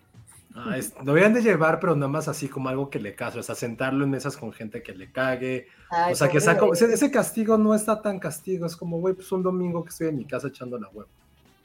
Mejor que sufra, o sea, que... que, a que aprenda a tolerar. Exacto. Aparte en su Oye. clínica, ahí que... Oye, la semana que entra ya llega The Batman a HBO. ¿Y qué haces? Que aún así Minis le gana. nah, no va a pasar. Ay, no va a pasar. ¿Quién sabe? Yo confío. Estaría increíble. La voy a volver a ver para que de la otra le dé más reproducciones. la dejas ahí en el background. Sí. No, no, pero aparte es que neta, hasta las risas grabadas son castrosas. No, no puedo creerlo. Pero es como, güey, ahí no se ríe, no, no te ríes. Es como, ¡oh! Bueno, pues ahí está. Entonces, ya saben, si en la siguiente quieren que ahondemos en esa bonita serie, véala, véala, véala, Ale. Te va a gustar. Yo sí la tenía en mi lista de lo que quiero ver. La neta no, sí. la de Minx. Y sí le voy a decir ah. a, a, a, Penny. Si es que ya va a tener luz en algún momento de sus vacaciones. Tiene que, sí, no, no Pero, ¿cuántos capítulos van? Van ocho. Todavía no acaba. De ah, Minx. bien, ya llevo un chingo. Sí, sí, ya lleva bastantes. Pero te digo, se va rápido. Ah, ¿y saben también cuál va para segunda temporada? Ah, sí. Sí. Winning Time. Winning Time. No la he terminado la primera, pero. No, todavía le faltan unos capítulos. También va muy, muy, muy bien. Esa también, chequenla. De esa ya hablamos también. Y bueno, sí, yo, yo espero que ya para el próximo sí hablamos de Severance. El Nini suena a archienemigo de Batman. el Ninis. El Minis contra el Venganzas, en fin. Bueno, pues ahora sí ya vámonos, porque pues, Semana Santa, entonces ya. Sí, la vacación. Uh. La vacación. Mañana ah, sí. trabajo. Uh, sí. ¿Por qué? ¿Por qué? la no pasión de Iztapalapa, la pasión de Monterrey. ¿Vas a Ay, interpretar algún apóstol? Trabajas porque tú no, estás en una empresa gringa, ¿verdad? ¿O? Pues es que en sí no son festivos. Sí, no es obligatorio. No, Pinches reyes, hasta eso se sienten griegos y no quieren las festividades Ajá. mexicanas, no mames. Muy mal, o sea, deberías estar en tu casa viendo Marcelino Pan y Vino. Sí. Oye, sí la voy a poner, a ver si al ratito la pongo. No mames, qué horror. Ay, no, José. Güey, si ya sobrevivía esa madre que no pueda ver Marcelino. ¿Y para ya. qué volverla a repetir?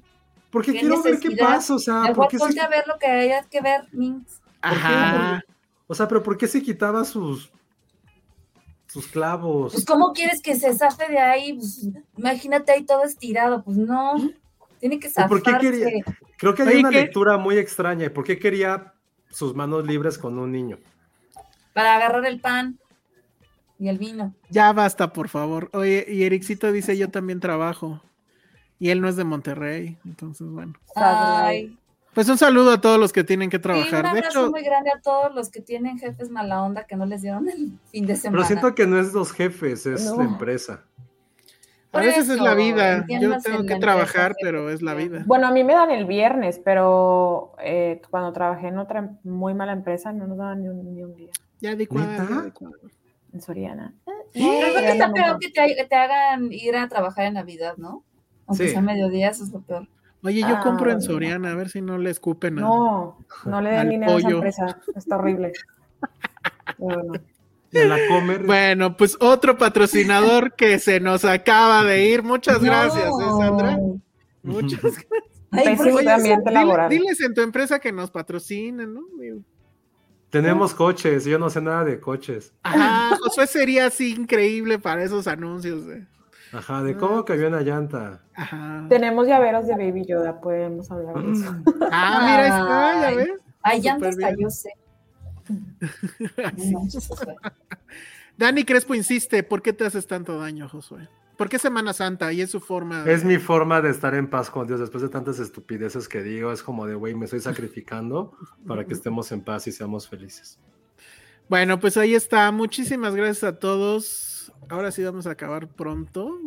comillas, comillas. Oigan, antes de irnos tenemos unos ah, sí, anuncios. cierto. Qué bueno que me, qué bueno que recordaste eso, Ale. Sí, por favor. ¿Qué va a pasar? Ah, viene una película que se llama Come On, Come On. Come on, come on. Ay, Come on, come on, come on. on. Come on, come on. Con Joaquín Phoenix. Con Y Joaquín entonces, Phoenix. haciendo caso a sus peticiones de convivencia, queremos invitarlos. Digo, solo CDMX por el momento. Esperamos en algún punto de la vida hacer gira.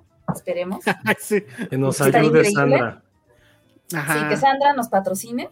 Vamos a ir a Este, Monterrey. casa El próximo sábado 23 vamos a ir con nuestros amigos del péndulo. Nos están Sábado invitando a 23. desayunar para El hablar de la peli, pero eh, más que eso, pues también aprovechar para vernos, echarnos un cafecito con ustedes y celebrar la Semana Santa. Bueno, el, el fin de la Semana Santa, porque habrá Sí, claro. Pero bueno, los niños todavía no van, entonces ahí los esperamos. Va, eh, estén pendientes de Eh, redes es, sociales. eh, no sé si han visto o si han visitado, seguramente sí, si viven aquí en la, en la Ciudad de México. Para, para esta, la persona que andaba preguntando a dónde ir a la Ciudad de México, es una sucursal del péndulo, que son estas cafeterías, librerías, Está bien la verdad, padre. yo que están y increíbles. Y está justo la de Insurgentes, que creo que es la mejor arquitectónicamente San Ángel. hablando. San Ángel, más bien, ajá. San Ángel, perdón. sí, es súper bonita. Ahí nos vemos en, la, en, la, en el péndulo de San Ángel, el que está atrás de Plaza Inn, en el Helénico. A las, vamos a estar a partir de las diez y media para empezar tipo 11 ¿Qué día? mañana. Repite el día, porfa. Sábado 23. El sábado 23 vamos a estar ahí. La idea es como medianamente, digo, vamos a hablar, como ahorita acabamos de hablar de tanta Sí, cosa. platicar sobre la Vamos a platicar sobre Come On, Come On. A lo mejor nos llevamos la ruleta y Sí. la ponemos ahí en vivo. O ustedes nos dicen de qué más quieren platicar. No sé, creo que sí se va a poder grabar, no sé. Estamos Sí, viendo vamos eso. a, vamos a grabarlo para aquellos que estén, este, pues, nuestros amigos foráneos. Este, vamos a, a hacer Los un amigos de provincia. Nuestros amigos de provincia y de otros países para que nos puedan ver, vamos a estar en vivo a través de nuestras redes sociales para que ahí se tomen el café aunque sea a la distancia con nosotros. Así es. No se vale ¿vale? llevar Y jitomates. pues todo esto no es gracias a Péndulo. Muchas gracias. por ¿Va a ser el sábado Información. 23? Sábado 23. ¿Vas a venir? Pues pudiera. Órale. Ah, pues vente. ¿Eh? Sí. Va. ¿Ven? sí, Los, los sí. de provincia. Entonces, con- Sandra, Sí, no, Sí. sí. O sea, nomás, sí, creo que sí. Va. Nos avientas chicharrón. Ay, tráete Ay. chicharrón de la Ramos, yo. Ay, El sí. hora que ya aquí en la ciudad. Ahorita no sabía. boleto. Sí. Sí. Ay, no, bueno. Machaca también. Sí, te dio todo el súper ahí. Este, ¿qué más? Payuca. Ajá, tráete algo de Caléxico. ¿Algo de Fayuca, dijiste? De Fayuca, dijo Josué, yo dije de Caléxico. Bueno, pues muy bien, entonces ya lo saben, porque bueno, había ahí una. Tuvimos un intento de hacer algo con los Oscars, qué bueno que no lo hicimos, que hubiera sido el, el escándalo. Bueno, hubiera estado padre, ¿verdad? Ver el madrazo de Will Smith en vivo con ustedes. Sí. Pero bueno, esta es, esta es una primera aproximación a eso. Y pues la verdad es que esperemos que, que puedan ir.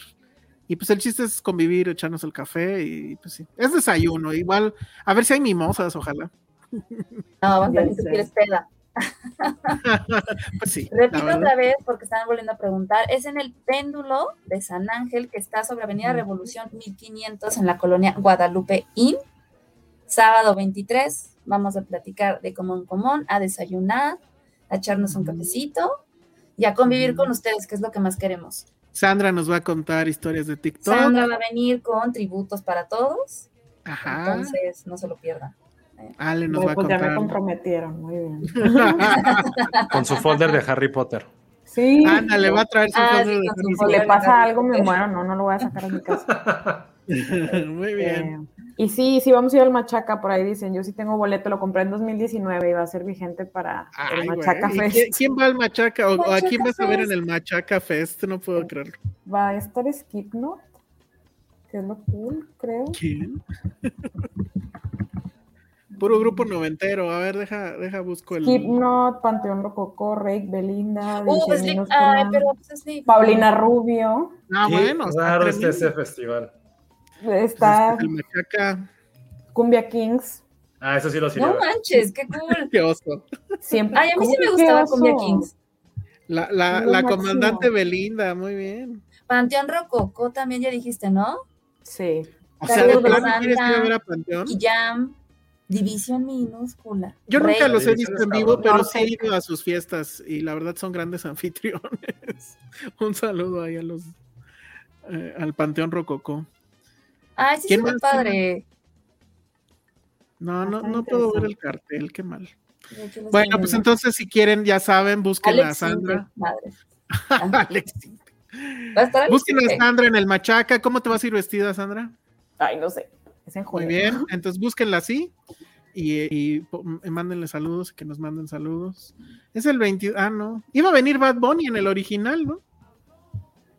Estoy viendo aquí el Mm, cartel, pero del 22 de junio de 2019, que supongo ni nunca sucedió. No, no. Bueno, pues ahí está. Entonces, para los que preguntaban. Ay, Ay, ahora ya. estoy viéndolo en dondeir.com y no me he dado cuenta. Obvio. Ah, muy bien. Mira, donde ir bien aplicado. Yo dije, a ver, voy a buscar. A ver quién más va, quién más va, rápido, rápido. O sea, ¿quién, quién más va a estar? Ah, ¿quiénes van a estar? Ajá. Rey, Según, Belinda. según de, dónde ir, Rey Belinda, división minúscula, Cumbia Kings, Rey No, Banda Los Chinos, Lazo, Adán Jodor- Jodorowsky, Samantha Sánchez, Making Movies, Plano, Fran Polaris, Slipknot, Osuna, Paulina Rubio, Nicky Jam, Cártel de Santa, Amigos, Panteón Rococó, Surdoc, Alex Intec, El Gran Silencio, Vilma Palma, Evampiros, Nortec, ah, Nortec está cool. Eh, Bosnic. Fusibles, Genitalica, Bueno. Millonario, Aquilamar, Turista, Luisa Box, People as Machines. No, pues pura banda que no. Genitálica, Dios. Hubiera- ese ¿está debió haber sido de confesión. Qué fuerte. E- Esa debió de haber sido tu confesión, así es, Sandra. Voy a ir a esta Sí, cosa. ¿verdad? Sí. Voy a ir a yo ver a. Paulina Rubio. Que yo Si me di un beso con, contigo, con Beno. Martínez, el, el cantante de Genitalica. ¿Cómo? What? A ver ¿Cómo? otra vez, otra vez. En un machaca, o hace sí, hace muchos años, yo estaba muy enfrente de las filas y el güey se bajó y me dio un beso. Beno Martínez, que es el que canta en Genitalica. Ay, Sí, esa era mi confesión, esa debió de haber sido mi confesión. sí. Genitálica siento que es como Ninis convertido en banda. Justo, Cañón. justo. Muy bien. Muy bien, ¿eh, Sandra? Muy bien. No, no, muy bien. Bueno. Pues entonces, eh, ese día en el péndulo nos va a contar a quién besó en Sí. esta nueva edición de, de- Del Machaca. Fest. Ahora, sí, aplausos al que le puso Machaca Fest, ¿no? Que es un gran nombre. Es un Un gran- gran, gran nombre. Sí. ¿Acá qué sería? ¿El torta de tamal fest? ¿O cómo? No sé Pastor dónde ir, Fest. que es más icónico de la ciudad. A Es el pastor. Sí, el Pastor Fest. Pastor Ah, Fest. Ah, Pero se puede confundir con algo religioso, ¿no? El pastor. Taco Pues a lo, mejor, pues a lo llevas a banda religiosa también. Tienes dos targets Ah, completamente distintos. Muy bien. Ah, O sea, el Pal Norte mercado. también es como de Northman, ¿no? O sea, el Pal Norte. El Pal Norte, pero ese sí es más, está más tonto. Está mejor el Machaca Fest. y nosotros ya quedamos el Pastor Fest. Muy bien, bueno, y ahora sí ya vámonos. ¿Dónde te encontramos, Sandra? En arroba soy Sandra Pineda y en Letterboxd como Sandra Pineda. Ah, mira, muy bien. Ale, redes sociales. Arroba Ale Kazagi. Nos vemos en el péndulo. En Sí. nuestras redes eh, iremos subiendo toda la información. Muy bien. Josué, Arroba Josué Corro. muy bien. Yo soy arroba el Salón Rojo. No vean Nini. Mejor denle clic al ladito y vean Minx. Nos vemos. Bye.